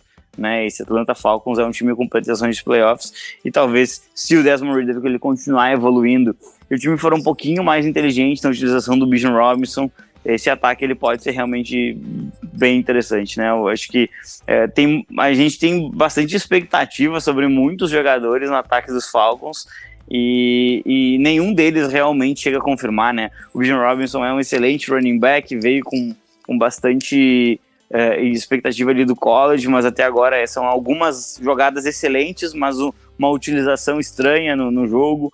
Kyle Pitts, Drake London, mesma coisa. Então, é, os Falcons eles vão precisar encontrar um caminho ofensivo um pouquinho mais consistente. E, e Houston é, era um ano que, que, que, muita gente colocava Houston como possivelmente um dos piores times da liga, que fosse vencer menos. E Houston tem sido bem competitivo. Né? Agora perdeu por dois pontos, na última semana ganhou bem dos Steelers. É, e tudo isso por conta da figura do seu novo quarterback, que tem dado é, bastante solidez para o jogo aéreo e da sua defesa, né, que, que foi revolucionada ali pelo Demico Ryans. É, eu acho que hoje ser um torcedor dos, do, dos Texans talvez ainda não seja tão, tão doce, mas eu acho que é uma torcida que tem que ficar bem confiante sim, porque nos próximos anos esse time deve incomodar bastante os demais. Com certeza, motivos para ter esperança lá em Houston. E falando em FC Sul, Fê, é hora de falar sobre a partida que consolidou o novo líder da divisão, o seu Indianapolis Colts recebendo o Tennessee Titans e colocando não Jonathan Taylor retornando aos campos depois de disputas contratuais e afastamento por lesão, mas sim Zach Moss para brilhar, né?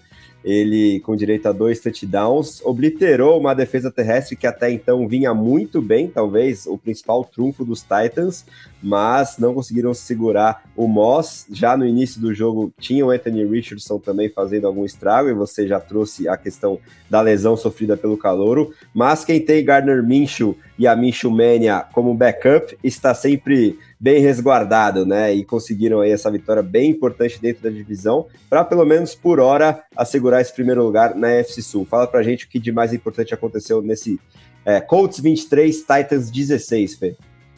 Olha, só para não deixar passar, né? O Jim Mercy tá muito bem de dinheiro, né? Podendo pagar 42 milhões pro running back, dois do time, né? Então, sensacional. Acho que. Enfim, é isso aí, né? Acho que pagar 42 milhões para um jogador, sendo que você tem um jogador com 41 milhões mais barato no elenco para fazer a mesma coisa, enfim. Uh, depois acho que isso é um assunto para outra hora ali. De fato, né, o Jonathan Taylor voltou pro elenco dos Colts, né, naturalmente voltou um pouquinho mais lento, né, sem ritmo de jogo, então acho que vai demorar um pouquinho ali para ele ter a utilização de antes, né, e isso enfim, uh, se tiver ali, mas a gente vai discutir mais adiante na temporada, né? Sobre o jogo em si, uh, os Colts, né? É praticamente a primeira vitória dos Colts sobre o Tennessee Titans desde 2020, então tinha bastante tempo, né? Que o Indianapolis Colts não sabia o que era vencer. Esse que tem sido seu principal rival na briga pela AFC South nos últimos, né, nesses últimos três anos. E a partida, né, como se destacou, uh, foi basicamente marcada por esse, esse domínio do Zach Moss ali nas trincheiras e também, né, no começo da partida, pela excelente atuação do Anthony Richardson, de longe o melhor jogo dele na NFL até aqui, né? Os Titans que saíram na frente do jogo, né, com um drive de 8 minutos e meio, que resultou no field goal. E os Titans, né, também tendo problemas de red zone ali, né? Os Titans até conseguem avançar quando tem um campo longo, mas é, normalmente esses times que movem a bola em distâncias curtas, eles têm um probleminha ali de red zone, né? Normalmente quando eles têm que trabalhar no campo curto, a coisa acaba não saindo tão bem, né? E o Derrick Henry, acho que não estando mais, não sendo mais aquele Derrick Henry de antes, né? Acho que a gente já começa a perceber um pouquinho do declínio do, do King Henry ali, né? Não é mais aquele running back Uh, absolutamente dominante. Uh, o ataque dos Titans ele sofre bastante nessas distâncias curtas, né? O time não, não tem mais conseguido vencer uh, essas descidas aí, principalmente nas últimas 20 jardas do campo, né? Então ficou um pouquinho também do que aconteceu nessa partida contra os Colts, né? Os dois times foram mal na red zone, né? Os Titans ficaram um de 4, os Colts um de 5, mas para os Titans isso acabou custando um pouquinho mais caro, né? o time falhou, o time de fato falhou conseguir touchdowns, e acho que principalmente as campanhas dos Titans eram campanhas longas e, e, e batiam na parede ali na red zone, né? Isso acabou é, custando bem caro pro time no final do jogo, né? Mas depois os Titans abrirem ali o placar, os Colts devolvem com o touchdown ali do, do, é, do, do primeiro dos dois touchdowns do Zach Moss, né? Uma corrida de quase 60 jardas ali. E os Colts começaram muitíssimo bem, né? Com o, o Anthony Richardson mostrando que ele evolui a passos muito grandes nesse começo de carreira de NFL dele, né? Então, quarterback que na, lá em Flórida era conhecido por segurar bastante a bola, por demorar para se livrar, por estar tentando sempre aquela big play ali, por estar sempre tentando uh, uma jogada explosiva. E nos Colts ele já vem mostrando uma facilidade para se livrar da bola rapidamente, soltando a bola em passes curtos, né? Uh, ele fez muito disso nesse jogo, né? Tanto que até a hora dele sair, o recebedor mais acionado dele era o Josh Downs, né? O slot receiver novato dos Colts, mostrando que o Richardson de fato já começa a apresentar essa mudança de mentalidade, né? Passando a bola rápido, passes curtos, sendo eficiente ali, e isso, consequentemente, vai te abrir espaço para atacar em profundidade, né? Foi o que os Colts fizeram nesse começo de partida, né? O Richardson, ele aprendeu a começar a construir a pirâmide ali pela base e não pelo topo, né? Então, você começa a, a, castigar a defesa adversária em curta e média distância, inevitavelmente eles vão ter, eles vão te dar espaço para jogar em profundidade ali, que o Richardson acabou conseguindo num passe longo pro, pro Josh Downs ali, né?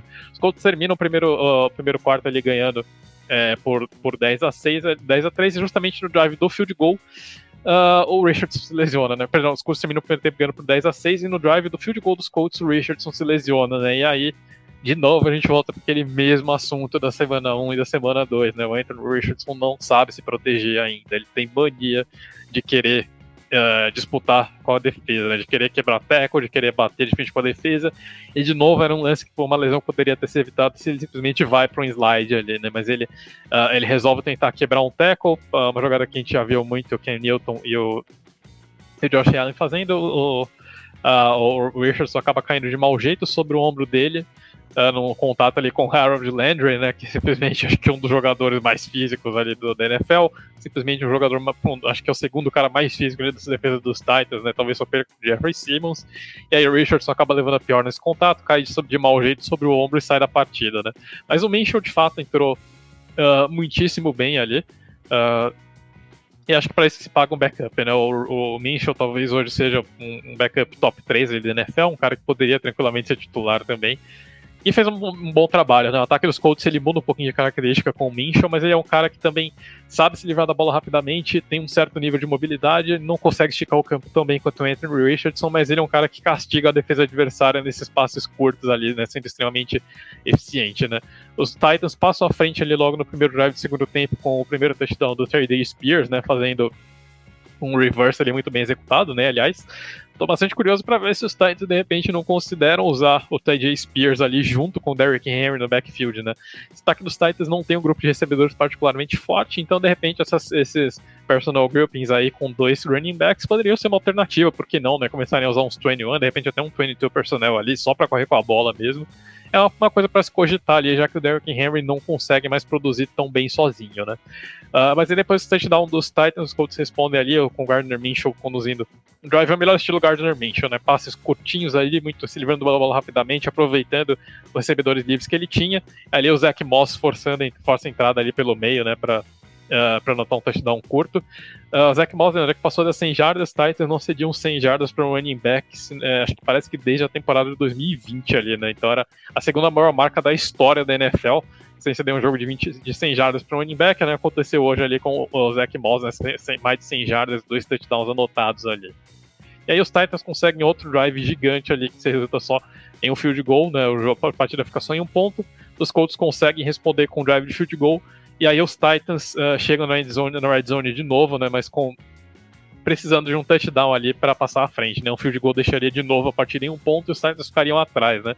E aí o time tenta Uh, tenta partir para uma conversão de uma jarda, e aí o Derrick Henry, né, ele é parado pelo Zaire Franklin, que faz um tackle sensacional, Mas esse, é, acho que essa é, era uma descida ali que o Derrick Henry do auge teria passado por cima do, do linebacker dos Colts ali. Então acho que a gente viu um pouquinho, a gente tá cada vez mais, acho que é o declínio desse dos, um dos melhores running backs da última década aqui da NFL. Uh, enfim, acho que esse jogo mostrou um pouquinho, né? O Henry que sempre fez os Colts, Jaguars e Texans como as vítimas favoritas dele, hoje foi um coadjuvante completo ali na partida, né? Não, não chegou nem nas 50 jardas. Então acho que é, parte desse declínio ofensivo dos Titans também passa por conta desse declínio ofensivo do seu principal jogador ofensivo. E aí os Colts uh, conseguem matar a partida num drive, uh, num drive de 7 minutos, um drive que teve uma, um lance bastante polêmico, né? Teve, tiveram dois lances polêmicos, duas faltas contra o uh, o Tennessee Titans, né? Aliás, essa foi uma das reclamações da secundária dos Titans depois do jogo, né? O Christian Fulton até falou que estava difícil jogar contra os recebedores dos Colts e a arbitragem. E de fato, nesse, é, no, no, último drive dos Colts teve um lance bastante polêmico, né? Que o Alec Pierce ele sofre uma interferência ali, e que, na minha opinião, de fato, eu acho que foi uma, uma chamada bastante questionável.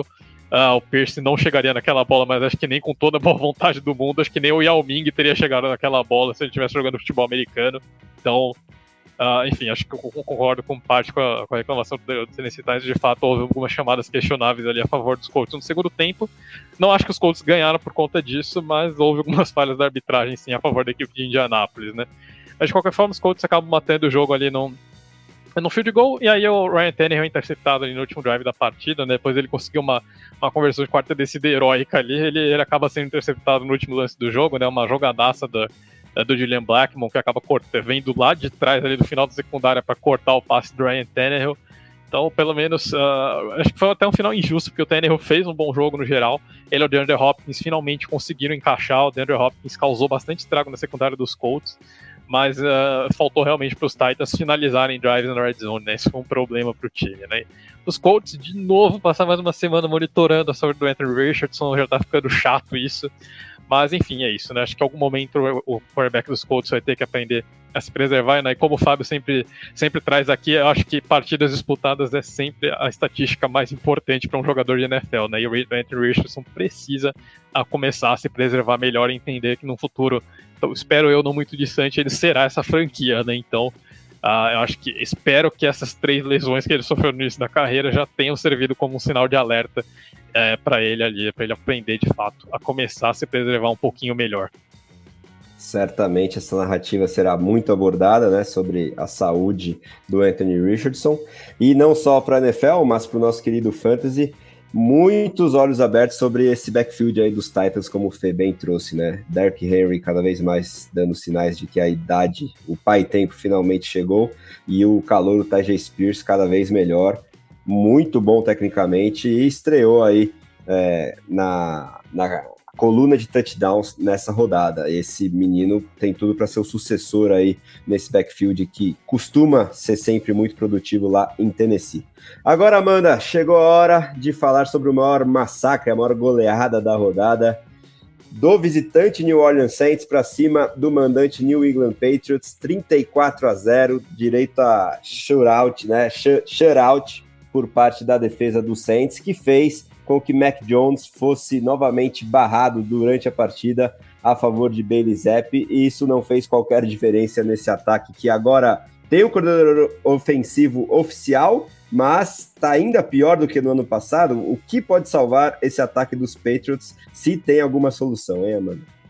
Quer saber o que salva esse ataque dos Patriots?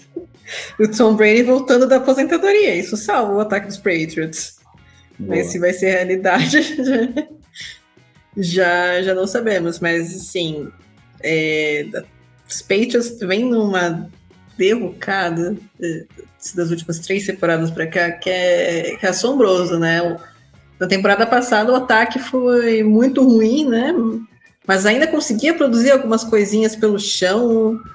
Agora nem ataque terrestre está funcionando direito nesse, nesse time. É incrível. E o Mac Jones, assim, cara, não tem condição nenhuma para ser titular da NFL. É duro dizer isso, mas poxa, não tem condição. Tudo bem que a culpa não é só dele, os Patriots também não, praticamente não tem recebedores também, mas cara, não dá. Esses dois, essas duas últimas partidas foram terríveis. E assim, você colocar o Bailey Zape no lugar do Mac Jones, quando o jogo já tá 31 a 0, tipo, não vai fazer diferença nenhuma, sabe?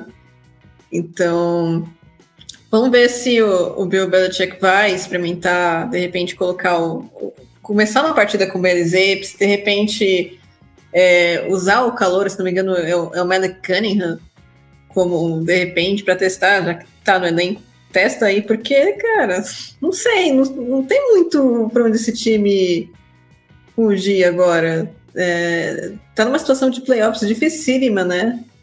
Ainda mais é, quando a gente pensa na, na FC Leste, né? Mesmo com os Jets sem Aaron Rodgers, eles ainda conseguem ganhar umas partidas, né?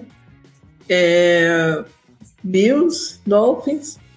Não, não, vejo muito que o Patriots tenha perder essa altura do campeonato. E assim. Bem, falando do jogo em si. Começou com três punts em sequência, e aí o, o Mac Jones ele teve um passe que foi desviado e interceptado pelo Tyron Matthew, o nosso querido Texugo do Mel. E aí o Texugo levou a bola de volta para a com uma pick six, então abriu 7 a 0 para o Saints. Os, os Patriots até tiveram a chance de tirar o zero do placar, só que o, o Chad Ryland eles errou o field goal, então até ter, erro de field goal teve nesse jogo incrível. É, o Santos ampliaram a vantagem com um touchdown corrido do Alvin Camara e depois, logo na sequência, teve um, um touchdown aéreo do, do Chris Olave em passo do Derek Carr. Foi um passo muito bom, diga-se de passagem. E primeiro tempo 21 a 0, já, já é um péssimo sinal. No segundo tempo, ai, cara, só, só de lembrar dessa jogada, assim, é bizarro, porque o, o Mac Jones, ele erra o, o toss Tipo, o toss, ele joga a bola pro running back, ele errou o toss pro Ramon de Stevenson e acabou resultando num fumble e o Cameron Jordan recuperou a bola pro Saints, assim, tipo, uma coisa que eu, eu nunca tinha visto, assim, quarterback errando o toss pro running back. Mas, ok, beleza, é, é sinal, assim, de como o Mac Jones ele vem perdendo confiança, né? E aí o, o turnover ele foi contabilizado por mais um field goal do Saints, que abriu 24 a 0. E aí o, o Mac Jones ele tomou outra interceptação bizarra, se bem que dessa vez não foi só culpa dele, porque o, o recebedor ele deixou a bola espirrar e a bola caiu nos braços do defensor do Saints. Então eu, eu sou muito a favor de ter uma métrica assim de para recebedor, wide receiver, tight end, running back, o back, tipo, se você tá com a bola na mão, a bola ele espirra e cai para o adversário, isso tem que ser com, com, isso tem que entrar na conta desse cara, não na conta do quarterback, né? Mas enfim, é, essa daí acabou entrando na conta do Mac Jones. E aí, de novo, é um turnover que, que é contabilizado, então, assim, boa parte dos pontos dos Saints foram erros dos Patriots que eles aproveitaram a posição de campo e pontuaram. E dessa vez eles pontuaram com um touchdown do Tyrene Foster Moreau, com um shovel pass lindíssimo do Derek Carr, para abrir 31 a 0. Aí com essa, essa desvantagem maluca no placar, o, o Bill Belichick decidiu que era uma boa hora colocar o Belezep no lugar do Mac Jones, que também faz, fez pouca diferença, né? 31 a 0, não, não tem muito para onde ir. E os Saints ainda tiveram tempo de anotar mais um field goal para fechar 34 a 0 no placar. Geral, uma boa vitória do Saints, né? A NFC Sul está saindo melhor do que encomenda, pelo menos em termos de competitividade dentro da divisão. Na, na temporada passada, né? Parecia que ia ser só só que realmente quem quer ganhar aquela, essa divisão, né? Porque nenhum dos times parecia que que ia querer ganhar, mas nessa temporada a gente está vendo pelo menos jogos mais competitivos. Os Falcons têm um time bem interessante, apesar do, Desmond Reader, e o, o, Baker Mayfield vem jogando muito bem lá em Tampa. Então, para o Saints, essa vitória foi bastante importante. Assim, é uma vitória sólida, né? Contra um adversário mais fraco, que acho que é mais importante, você vencer tipo, adversários mais fracos de forma sólida. Para os Patriots, é pensar o que vai fazer na vida, no futuro, porque essa temporada vai ser bem longa para o torcedor.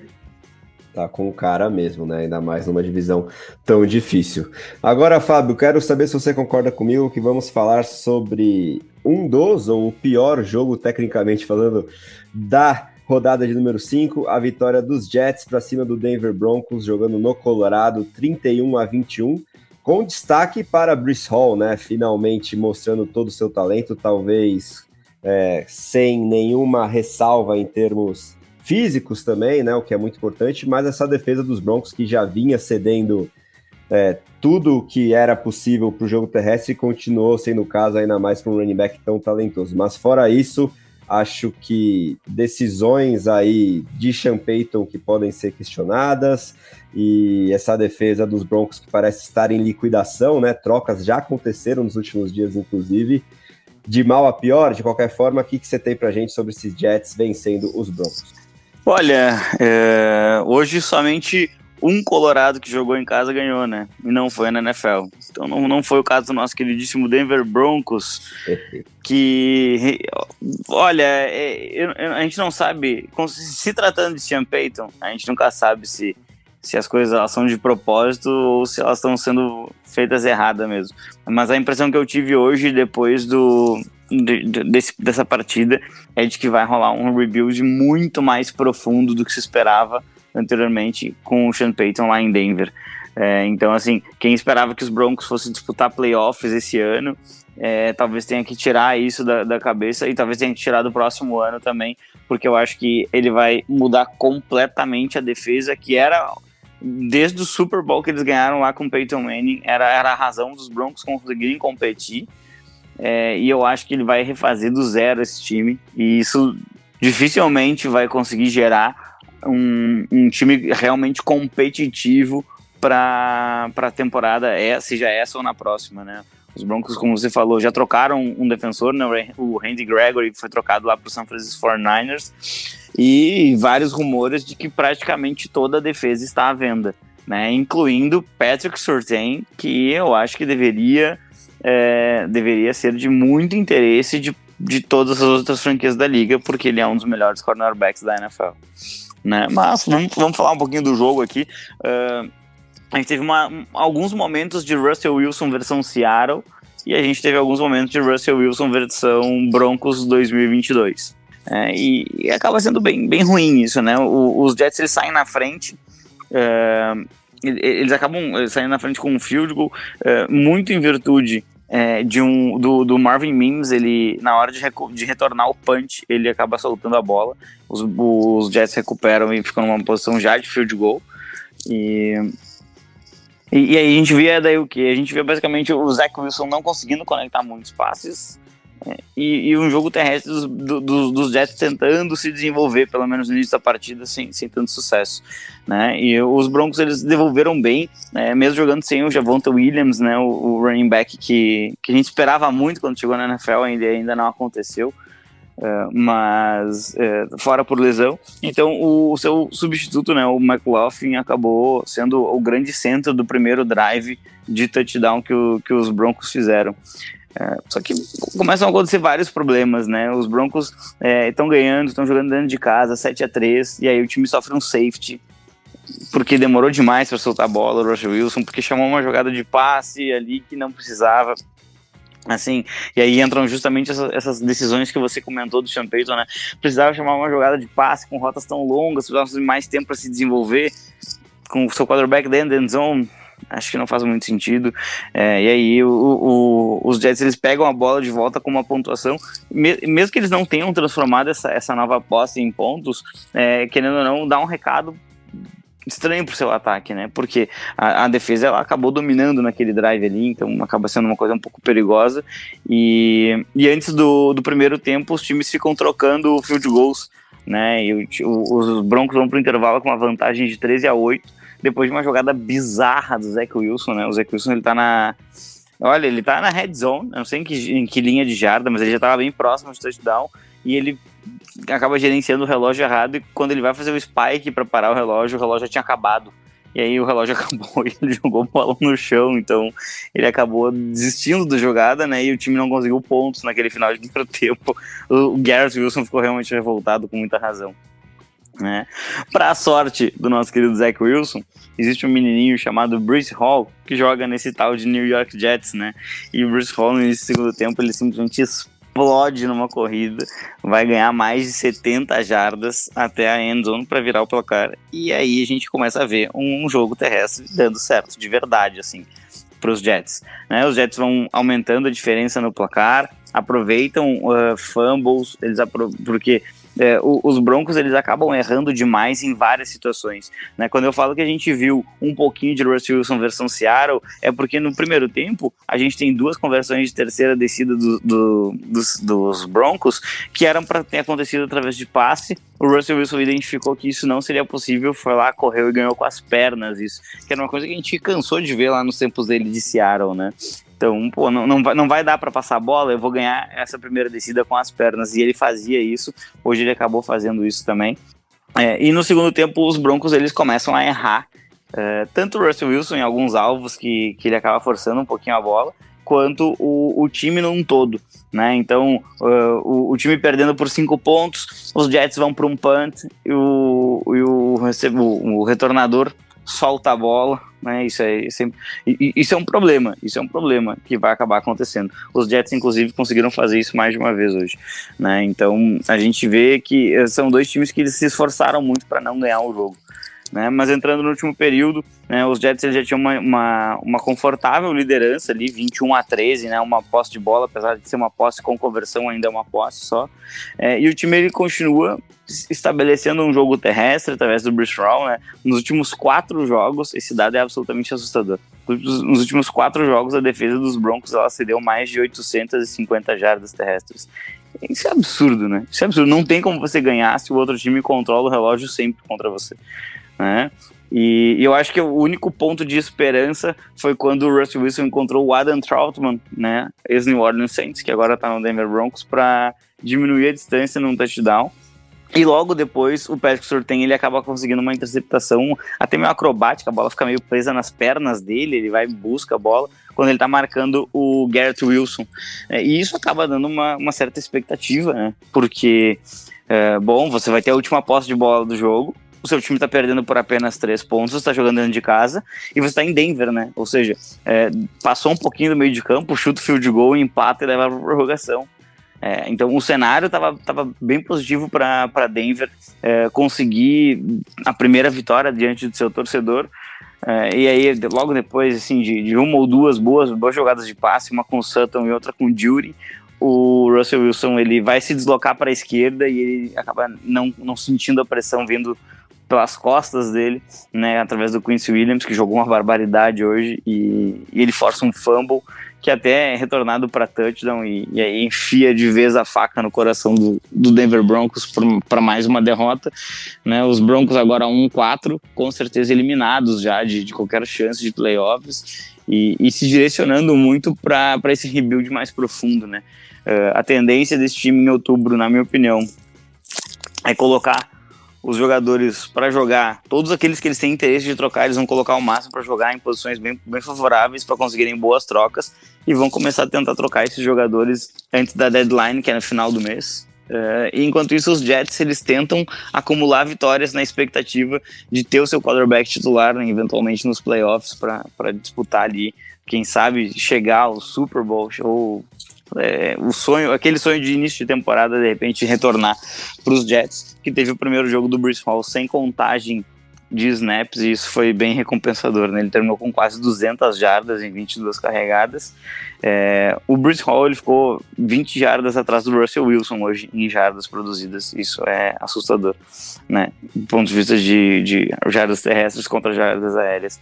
E tem que destacar o Quincy Williams, né? Além do, desse, desse, desse fumble que ele força, ele já tinha um sec na partida, mais de, mais de, de 10 tackles. É um jogador que teve uma, uma participação realmente muito interessante mas os Jets continuam sendo punidos pelas lesões, né? O Elijah Vera Tucker parece ter sofrido uma lesão um pouco mais grave. O Robert Saleh não quis confirmar, mas, mas se fala em tendão de Aquiles e bom, aí realmente se houver uma lesão de tendão de Aquiles para um offensive lineman é bem complicado e, e, é um jogador que vai fazer bastante falta, fazendo um trabalho bem interessante ali na linha ofensiva dos Jets. Assim, André, são dois times que, que geraram um determinado buzz na off-season, né? Até tinha gerado uma certa rivalidade, porque o Sean Payton falou muito mal do, do Nathaniel Hackett, que hoje está nos Jets. E, e a verdade é que, assim, essa defesa vai, vai manter os Jets nas partidas. Quando o Zach Wilson tiver um jogo minimamente interessante, como ele teve contra os Chiefs, um bom jogo, esse time vai competir, talvez vai ganhar os jogos senão vai ser defesa e Bruce Hall o tempo inteiro para tentar chegar na pós-temporada. E, e os Broncos, bom, os Broncos eles, eles só têm 2024, talvez 2025 para começar a pensar, e eu acho até mesmo que o Sean Payton vai reavaliar a situação de Russell Wilson lá em Denver. Né? Eu, eu não duvidaria nada ver o, o Sean Payton buscando seu próprio quarterback num draft que a gente vê que está recheado de talentos e, e aí, a partir disso, ele começar um time do zero mesmo, que ele imagine todos os jogadores que vão estar nele. É, realmente acho que é bem por aí. Então, antes do Fernando fazer a análise do Sunday Night Football na parte 2 aqui e final do nosso episódio, só falta um joguinho aí da tarde do domingo que vai ficar a cargo da Amanda, que foi mais um blowout, né? Detroit Lions jogando em casa, meteu 42 a 24 para cima desse Carolina Panthers bastante perdido ainda com a sua escolha número um geral, Bryce Young, e quem agradece é a torcida do Berzão na expectativa para que essas derrotas sigam se acumulando. É o único time que não venceu ainda no ano esses Panthers e parece que tá difícil que isso se é, que isso mude em algum momento, né, Amanda? O que, que você tem pra gente sobre essa consolidação dos Lions na liderança da NFC Norte e essa consolidação dos Panthers como já dá para cravar pior time da NFL em 2023? Olha, é que do outro lado a gente tem Broncos, é, tem os Raiders, mas assim, em termos de campanha. Os Bears, pode falar. Os, eu, ia, eu tava querendo me segurar, mas tem os Bears também, né? Mas é, em termos de campanha, os Panthers ainda são os piores, né? Assim, é, o Bryce Young não tá conseguindo se desenvolver, ele tá, não, ele tá inseguro no pocket ele não tá conseguindo fazer as leituras da melhor forma. Tá, ele tá cometendo turnovers assim que em Alabama ele não cometia. Assim, eu sinceramente achava que ele seria um pouquinho mais sólido do que o CJ Stroud, pelo menos nesse começo, mas é, o CJ Stroud calou minha boca. Tá, apesar de que o, o CJ Stroud ele tinha uns números bastante interessantes no college em relação ao, ao Bryce Young, né? Mas enfim, é, e acho que tem outra questão, né? A questão de, de saúde, né? O Young já perdeu um, uma partida por, por lesão, então ele não pode ficar se expondo, acho que até por isso que ele não tá saindo tanto do pocket, não tá tentando é, tanto resolver as coisas em um scramble, porque a intensidade e a fisicalidade de um jogo de NFL é diferente em comparação ao jogo de college, né? Então, vamos ver como ele se adapta, se ele consegue fazer esse salto ali, mas por enquanto a primeira escolha do draft não tá parecendo uma primeira escolha do draft, né? Os Lions, eles dominaram o jogo, eles fizeram o que um time grande faz quando enfrenta um time mais fraco. Eles vão lá e ganham bem. É, a defesa começou forçando punch e aí eles abriram um placar com um, um touchdown do David Montgomery cortando pela esquerda. Lembrando que hoje eles não tiveram o Jamir Gibbs, então o backfield deles foi totalmente David Montgomery, praticamente o jogo todo. E aí, na sequência, o Bryce Young forçou um passe esquisito. Acho que ele tentou fazer um screen e a bola foi interceptada pelo Aidan Hutchinson. Isso é um pouquinho estranho, né? Porque o, Aidan Hutchinson é um, edge rusher e ele não tinha nem recuado fazendo a leitura para tentar bloquear o passe. Literalmente a bola caiu no, no colo dele. É, foi, foi uma interpretação bem esquisita ali do, do Bryce Young. E aí os Lions eles aproveitaram o turnover com um, um touchdown do Calouro Sam Laporta no, no play action. Aliás, o Sam Laporta, é, vamos comentar aqui, que vem sendo, inclusive, o melhor Tyrant Calouro, por enquanto, né? Vem aparecendo bastante nos Lions, que é um time que estava carente de um Tyrene, né? Desde a saída do TJ Hawkinson no ano passado. É, aqui, mais para é, fins de informação, né? O Chandra Zavala, que é um guard calouro dos Panthers, ele sofreu uma lesão é, um pouquinho feia, né? Uma lesão no pescoço. E aí o jogo foi paralisado. O, todos os jogadores eles ficaram reunidos, ajoelhados, porque foi uma lesão preocupante, né? Lesão no pescoço é sempre uma, uma preocupação. E ele foi retirado de maca, foi levado para o hospital para fazer, fazer mais exames, entender mais a lesão. Mas teve esse momento também um pouco tenso, né, em campo. Na volta da, do jogo, os Panthers eles diminuíram a desvantagem com o touchdown do Tyrant Tommy Treble. E aí a, a, defesa forçou o punch. Parecia que realmente, nossa, agora a Carolina vai entrar no jogo. Mas não, o, o ataque sofreu um fumble e os Lions recuperaram a bola. E foram, e de novo eles aproveitaram o turnover dessa vez com o touchdown do, do wide receiver Josh Reynolds, bem na beirinha da Enzo, para abrir 27, 21 a 7 para os Lions. E de novo, o Bryce Young foi interceptado, e de novo, os Lions aproveitando os erros do adversário, e de novo, o touchdown do Sam Laporta para abrir 28 a 7. Isso tudo no primeiro tempo, tá? Os Panthers ainda tiveram um, um field goal, né, para continuar somando pontinho e a primeira etapa acabou 28 a 10. E aí a segunda etapa foi, foi um pouco de garbage time, né? É, até porque o jogo estava sob total controle dos Lions, os Panthers em nenhum momento ameaçaram é, sub, é, uma virada, subir no placar. Então, realmente, eu, eu, eu, acho triste porque a unidade defensiva do, dos Panthers é muito boa, né?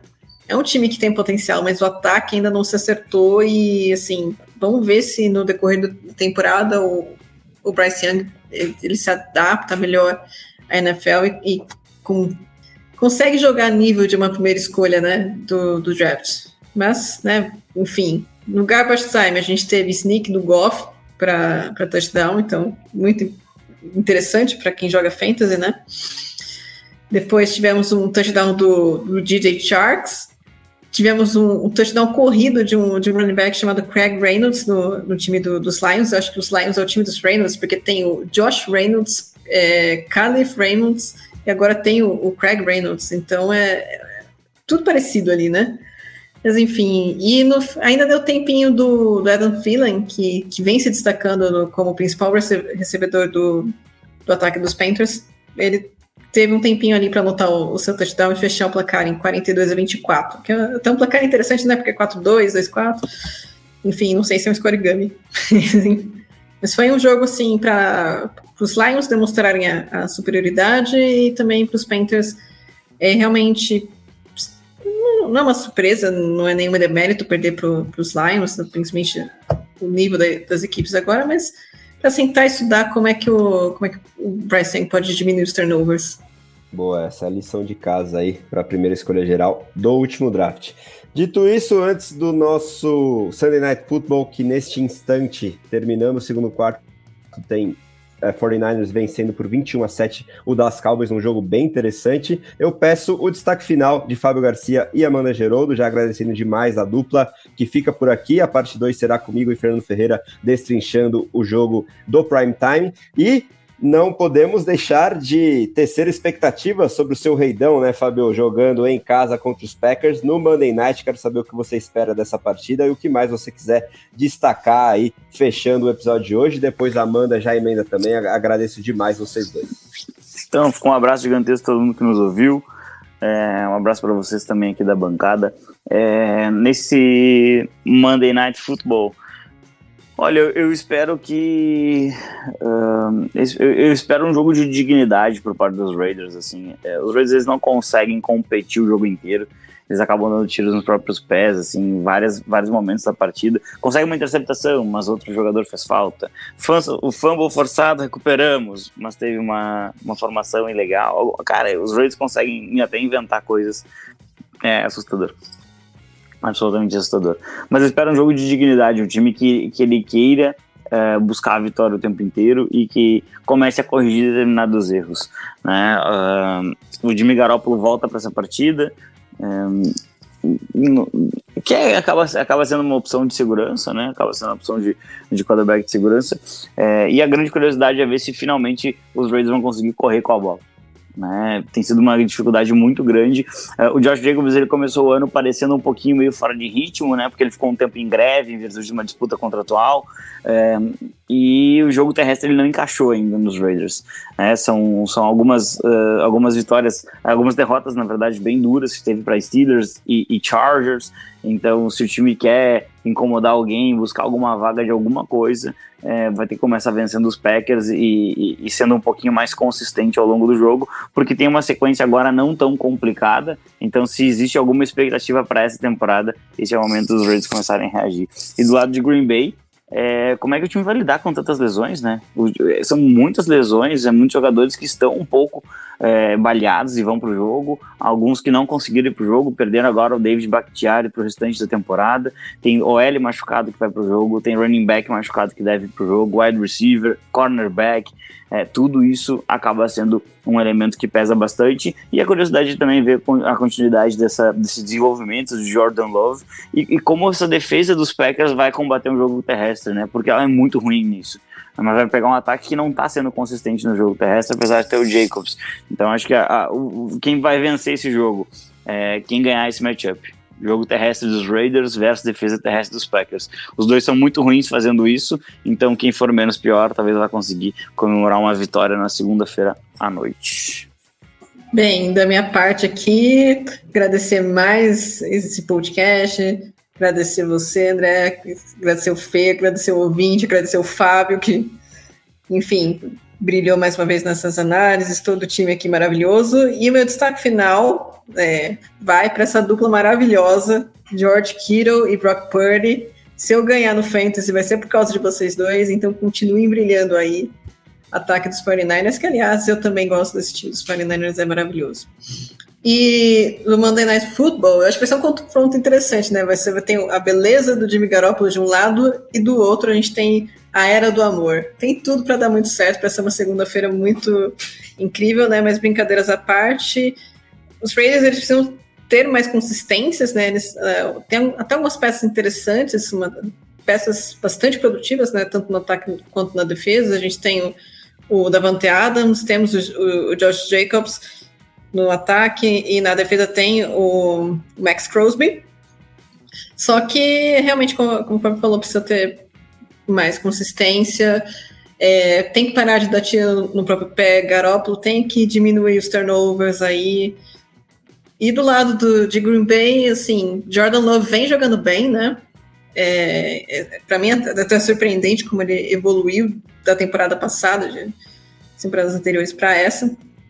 E resta saber também o efeito né, desses desfalques no, no, elenco de Green Bay, né? Porque a gente sabe que é, um desfalque, dois, três, até a gente os times conseguem cobrir, mas quando você acaba perdendo muitas peças, você acaba tendo que levar muita gente do practice squad, isso é, dá, um, dá um efeito dominó no seu, na consistência da, tanto do ataque quanto da defesa. E a gente já sabe também que, por exemplo, o Green Bay tem alguns problemas na, em, em peças no ataque, né? Os wide receivers, eles não são lá tão consolidados, é um grupo jovem, um grupo com potencial, mas não, não estão consolidados. E o próprio Jordan Love, se a gente for pensar, a primeira temporada dele como quarterback na liga, então, é, acho que tudo precisa ser bem equilibrado ali para o jogo dar certo. Eu acredito numa vitória dos Packers, e, e aí, eles vão lá e perdem dos Raiders, mas enfim.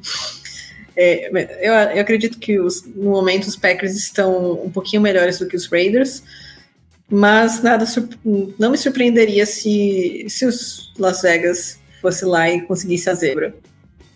Maravilha, então, amigos, já já eu e Fernando estamos de volta com a análise do Sunday Night Football depois do sinal sonoro. Voltamos então para falar sobre esse Sunday Night Football que eu achava que teria um pouquinho mais de competitividade no momento em que fizemos nosso corte aqui, mas não foi o jeito, né? Fernando Ferreira não nos cansa de alertar sobre esse Dallas Cowboys quando pega um time mais competitivo, e eu acho que dificilmente existe uma equipe mais competitiva na NFL do que o 49ers neste momento. Quero saber se o Fê concorda comigo. os Cowboys acabam sendo expostos, né? E não foi diferente dessa vez, ainda mais para um time contra o qual eles têm muitas dificuldades nos últimos anos, principalmente nos playoffs. E dessa vez o amasso foi de 42 a 10 jogando na Califórnia aí para os Niners. Não deu nem para o cheiro. Dak Prescott com desempenho individual preocupante, talvez, né? Os burburinhos da imprensa local no Texas são sempre bem fortes para cima do camisa 4 e eu acho que no, nas bancas de jornal e nos sites aí da segunda-feira a chapa vai estar tá bem quente pro lado dele e mas talvez isso seja um assunto mais para frente, lá dezembro, janeiro, a gente projetar esse futuro da posição de quarterback no Dallas Cowboys, porque o time, apesar dessa derrota, ainda segue firme aí na briga por playoffs na NFC, que tem um dono bem consolidado nesse momento, Fê, que são esses 49ers ou os Eagles que a gente sempre fala que estão aí com freio de mão puxado, ainda podem alcançar esse mesmo patamar que parece único para essa equipe de São Francisco nesse momento. Você acha que é por aí? Faz a análise aí da partida para gente, por favor. É, André, pois é, acho que os 49ers são um time assim batido da NFL de uma forma geral, né? Acho que no momento é o time que joga com sobras o melhor futebol americano, né? O Kansas City Chiefs ainda um pouquinho de ressaca do Super Bowl, o Philadelphia Eagles também, uh, não, apesar de ser a outra equipe invicta além dos 49ers, talvez não esteja jogando naquele nível que a gente espera, né? Então, no momento os Niners parece que estão nadando de braçada nesse primeiro lugar, né? E hoje foi mais uma amostra disso, né, André? Acho que por mais que eh, eh, sempre gosto de lembrar esse time dos Cowboys, uh, não me engano, há sete anos, né? Eu caí uma vez ali, não caio mais. Uh, mas eu acho que dos, dos adjetivos que eu usaria para descrever esse time do Dallas Cowboys ruim não seria um deles. Não é um time ruim, longe disso. Os Cowboys são um time competitivo, eles podem não ser contenders dentro da NFC, mas sem sombra de dúvida são um time que está ali naquela segunda prateleira. E a forma como os 49ers ganharam dessa equipe do Dallas Cowboys acho que diz muito mais, uh, principalmente de como esse time dos 49ers vem dominando a temporada da NFL. Né? Um jogo absolutamente perfeito ali, né? Os 49ers foram implacáveis em todos os setores, do, em todas as três fases do jogo, né? Uh, acho que o começo da partida ali com o Queiro anotando o primeiro touchdown dele da partida já deu. A primeiro touchdown dele da temporada já deu um pouquinho da, do, do tom que seria o restante da partida, né? A defesa dos Cowboys simplesmente não tinha como cobrir todos os jogadores do, do, do, dos 49ers, né? Os Cowboys foram muito bem defendendo contra o jogo terrestre até aquele finalzinho, né? Que aí a coisa saiu de vez do controle. Mas durante a parte da partida, os Cowboys pelo menos conseguiram manter o Christian McCaffrey contido ali, né? O McCaffrey teve um jogo é, relativamente comum ali. Uh, não foi um, aquele jogo padrão Christian McCaffrey, né? Foi um jogo de running back comum ali. Mas simplesmente não tem como você bloquear todos os jogadores possíveis esse ataque do, do, do San Francisco 49ers, né? E o Brock Purdy uh, sabe operar esse ataque com uma maestria, assim, que acho que nós não, não tínhamos visto nenhum outro quarterback dos 49ers na era Kyle Shanahan fazer, né? Ah, enfim, o Brock Purdy sabe o tempo inteiro para onde ele precisa ir, ele sabe o tempo inteiro qual jogador estará livre ali, ele entende perfeitamente esse tema do Kyle Shanahan, ele entende perfeitamente o que a defesa adversária vai fazer, e ele simplesmente desmembrou a defesa do Dallas Cowboys como ele quis ali, né? O tempo inteiro ele sabia exatamente onde ele encontrar alguém. Ah, e as chamadas do Kyle Shanahan também são, são de uma criatividade incrível, né? Então, Acho que o Shanahan sabe muito bem usar, utilizar aquelas, é, aquelas movimentações pré-snap para tirar uh, jogadores adversários, para tirar a defesa adversária da jogada. Uh, tem, obviamente, atletas com características muito, muito únicas ali, né? Então, o Kyle Wilczek apareceu o tempo inteiro como recebedor saindo do backfield. Uh, é sempre complicadíssimo quando você tem o Debo Samuel, o Brandon Ayuk saindo em motion, né? Até o George Kittle, às vezes, sai em motion ali. Então, o tempo inteiro a defesa adversária tá perdida ali, né? Não sabe o que fazer e o, o ataque dos 49ers simplesmente destroçou a defesa do, é do Dallas Cowboys, né? A estrela de hoje foi o George Kittle, né? Que uh, no início da temporada vinha toda mais como bloqueador de luxo aí pro Christian McCaffrey, mas hoje com o McCaffrey um pouquinho mais contido, né? Foi a vez das outras estrelas do ataque brilharem. E o, o, o Kittle chamou a responsabilidade ali, né? Três recepções e três touchdowns. Primeiro é, da história dos 49ers a anotar três touchdowns ali. E do lado do Dallas Cowboys, uh, enfim, é de novo, né? A realidade sendo trazendo o Dallas Cowboys, é, colidindo ali com o Dallas Cowboys e fazendo o time acordar, né? Uh, enfim, acho que tirando aquele touchdown longo do Kevontae Turpin, que foi uma, aquela queimada clássica, né? Ele de fato ganhou da, da secundária dos 49ers e conseguiu aparecer livre, o resto foi um ataque absolutamente inoperante, né? O Dallas Cowboys o tempo inteiro não tinha resposta para a defesa dos 49ers, né? E aquela defesa de sempre, né? Pressionando com quatro, sendo extremamente efetivos, incomodando o Dak Prescott e ainda pior, para piorar, não deixando o jogo terrestre dos Cowboys se desenvolver, né? Então, uh, chegou uma hora ali que os Cowboys não tinham outras opções. Uh, o Dak Prescott acabou lançando três interceptações, né? As duas primeiras ali foram belas jogadas defensivas. Na segunda, uma interceptação bizarra ali, meio, meio esquisita, né? Foi um passe desviado que acabou sobrando ali nas mãos do, do, Fred Warner. Né? primeira interceptação, uma blitz de safety ali, né? Que os, os Niners mandam tá lá no Rufanga na blitz. Dak Prescott é apressado ali, acaba soltando, se livrando da bola e acaba acertando o Tashawn Gibson. E a última interceptação, acho que é aquela interceptação que o Dak Prescott simplesmente queria ir pro banco de reserva mais rápido ali, se livrou da bola de qualquer jeito, uh, acabou sendo interceptado pelo Burks. Então, enfim, é uma derrota para esse do Dallas Cowboys para voltar para a realidade realmente, para o time entender que não está não vai ter condições provavelmente de ser um container dentro dessa NFC, né? Uh, vai ter provavelmente que bater de frente ali com não tem como bater de frente com 49ers e, e Philadelphia Eagles, então uh, para os Cowboys acho que vai ser uma temporada uh, simplesmente aguardando o inevitável, né? Ganhando jogos com times mais fracos, mas aguardando o final inevitável lá uh, em janeiro. Então, acho que, é, de novo, é uma vitória que diz muito mais, talvez, sobre a qualidade dos 49ers, né? Acho que a diferença desses times não é tão grande assim, mas o, o San Francisco 49ers está no momento simplesmente fora de série. E o Dallas Cowboys realmente descobrindo a realidade de como vai ser essa temporada de 2023. Né? Realisticamente, o time vai brigar por uma vaga de wildcard com muita, dependendo de como a tabela se desenhar, talvez sonhar com o Divisional Round, mas indo além disso, eu acho muitíssimo difícil.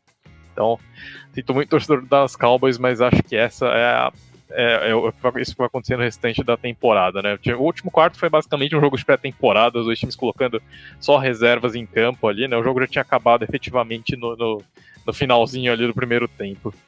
Pois é, nesse último quarto a gente poderia até ter começado a gravar no início dele.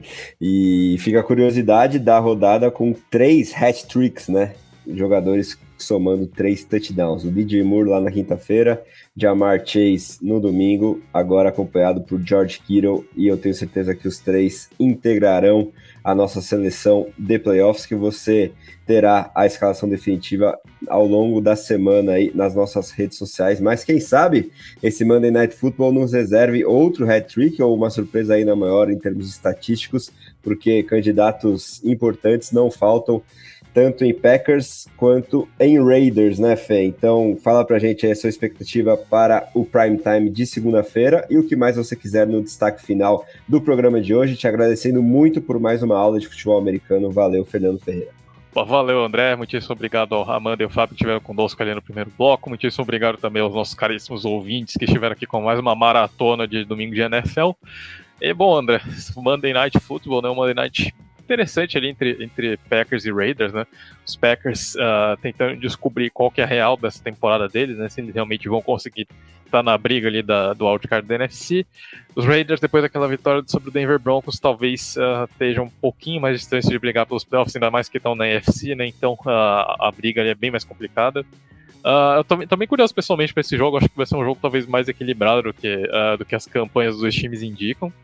Uh, os Raiders, obviamente, vêm de derrotas vem de uma, vem de uma derrota sofrida ali para os Chargers, né, uma derrota apertada. Uh, os Packers vêm de uma, vêm depois de terem sido massacrados pelo Detroit Lions, né? Então, uh, dois times chegam em momentos diferentes ali. Acho que vai ser um Monday Night bem equilibrado. Eu acredito que por uma margem pequena eu vejo o favoritismo do, do Green Bay Packers, mas é uma margem realmente uh, bem, bem pequena ali.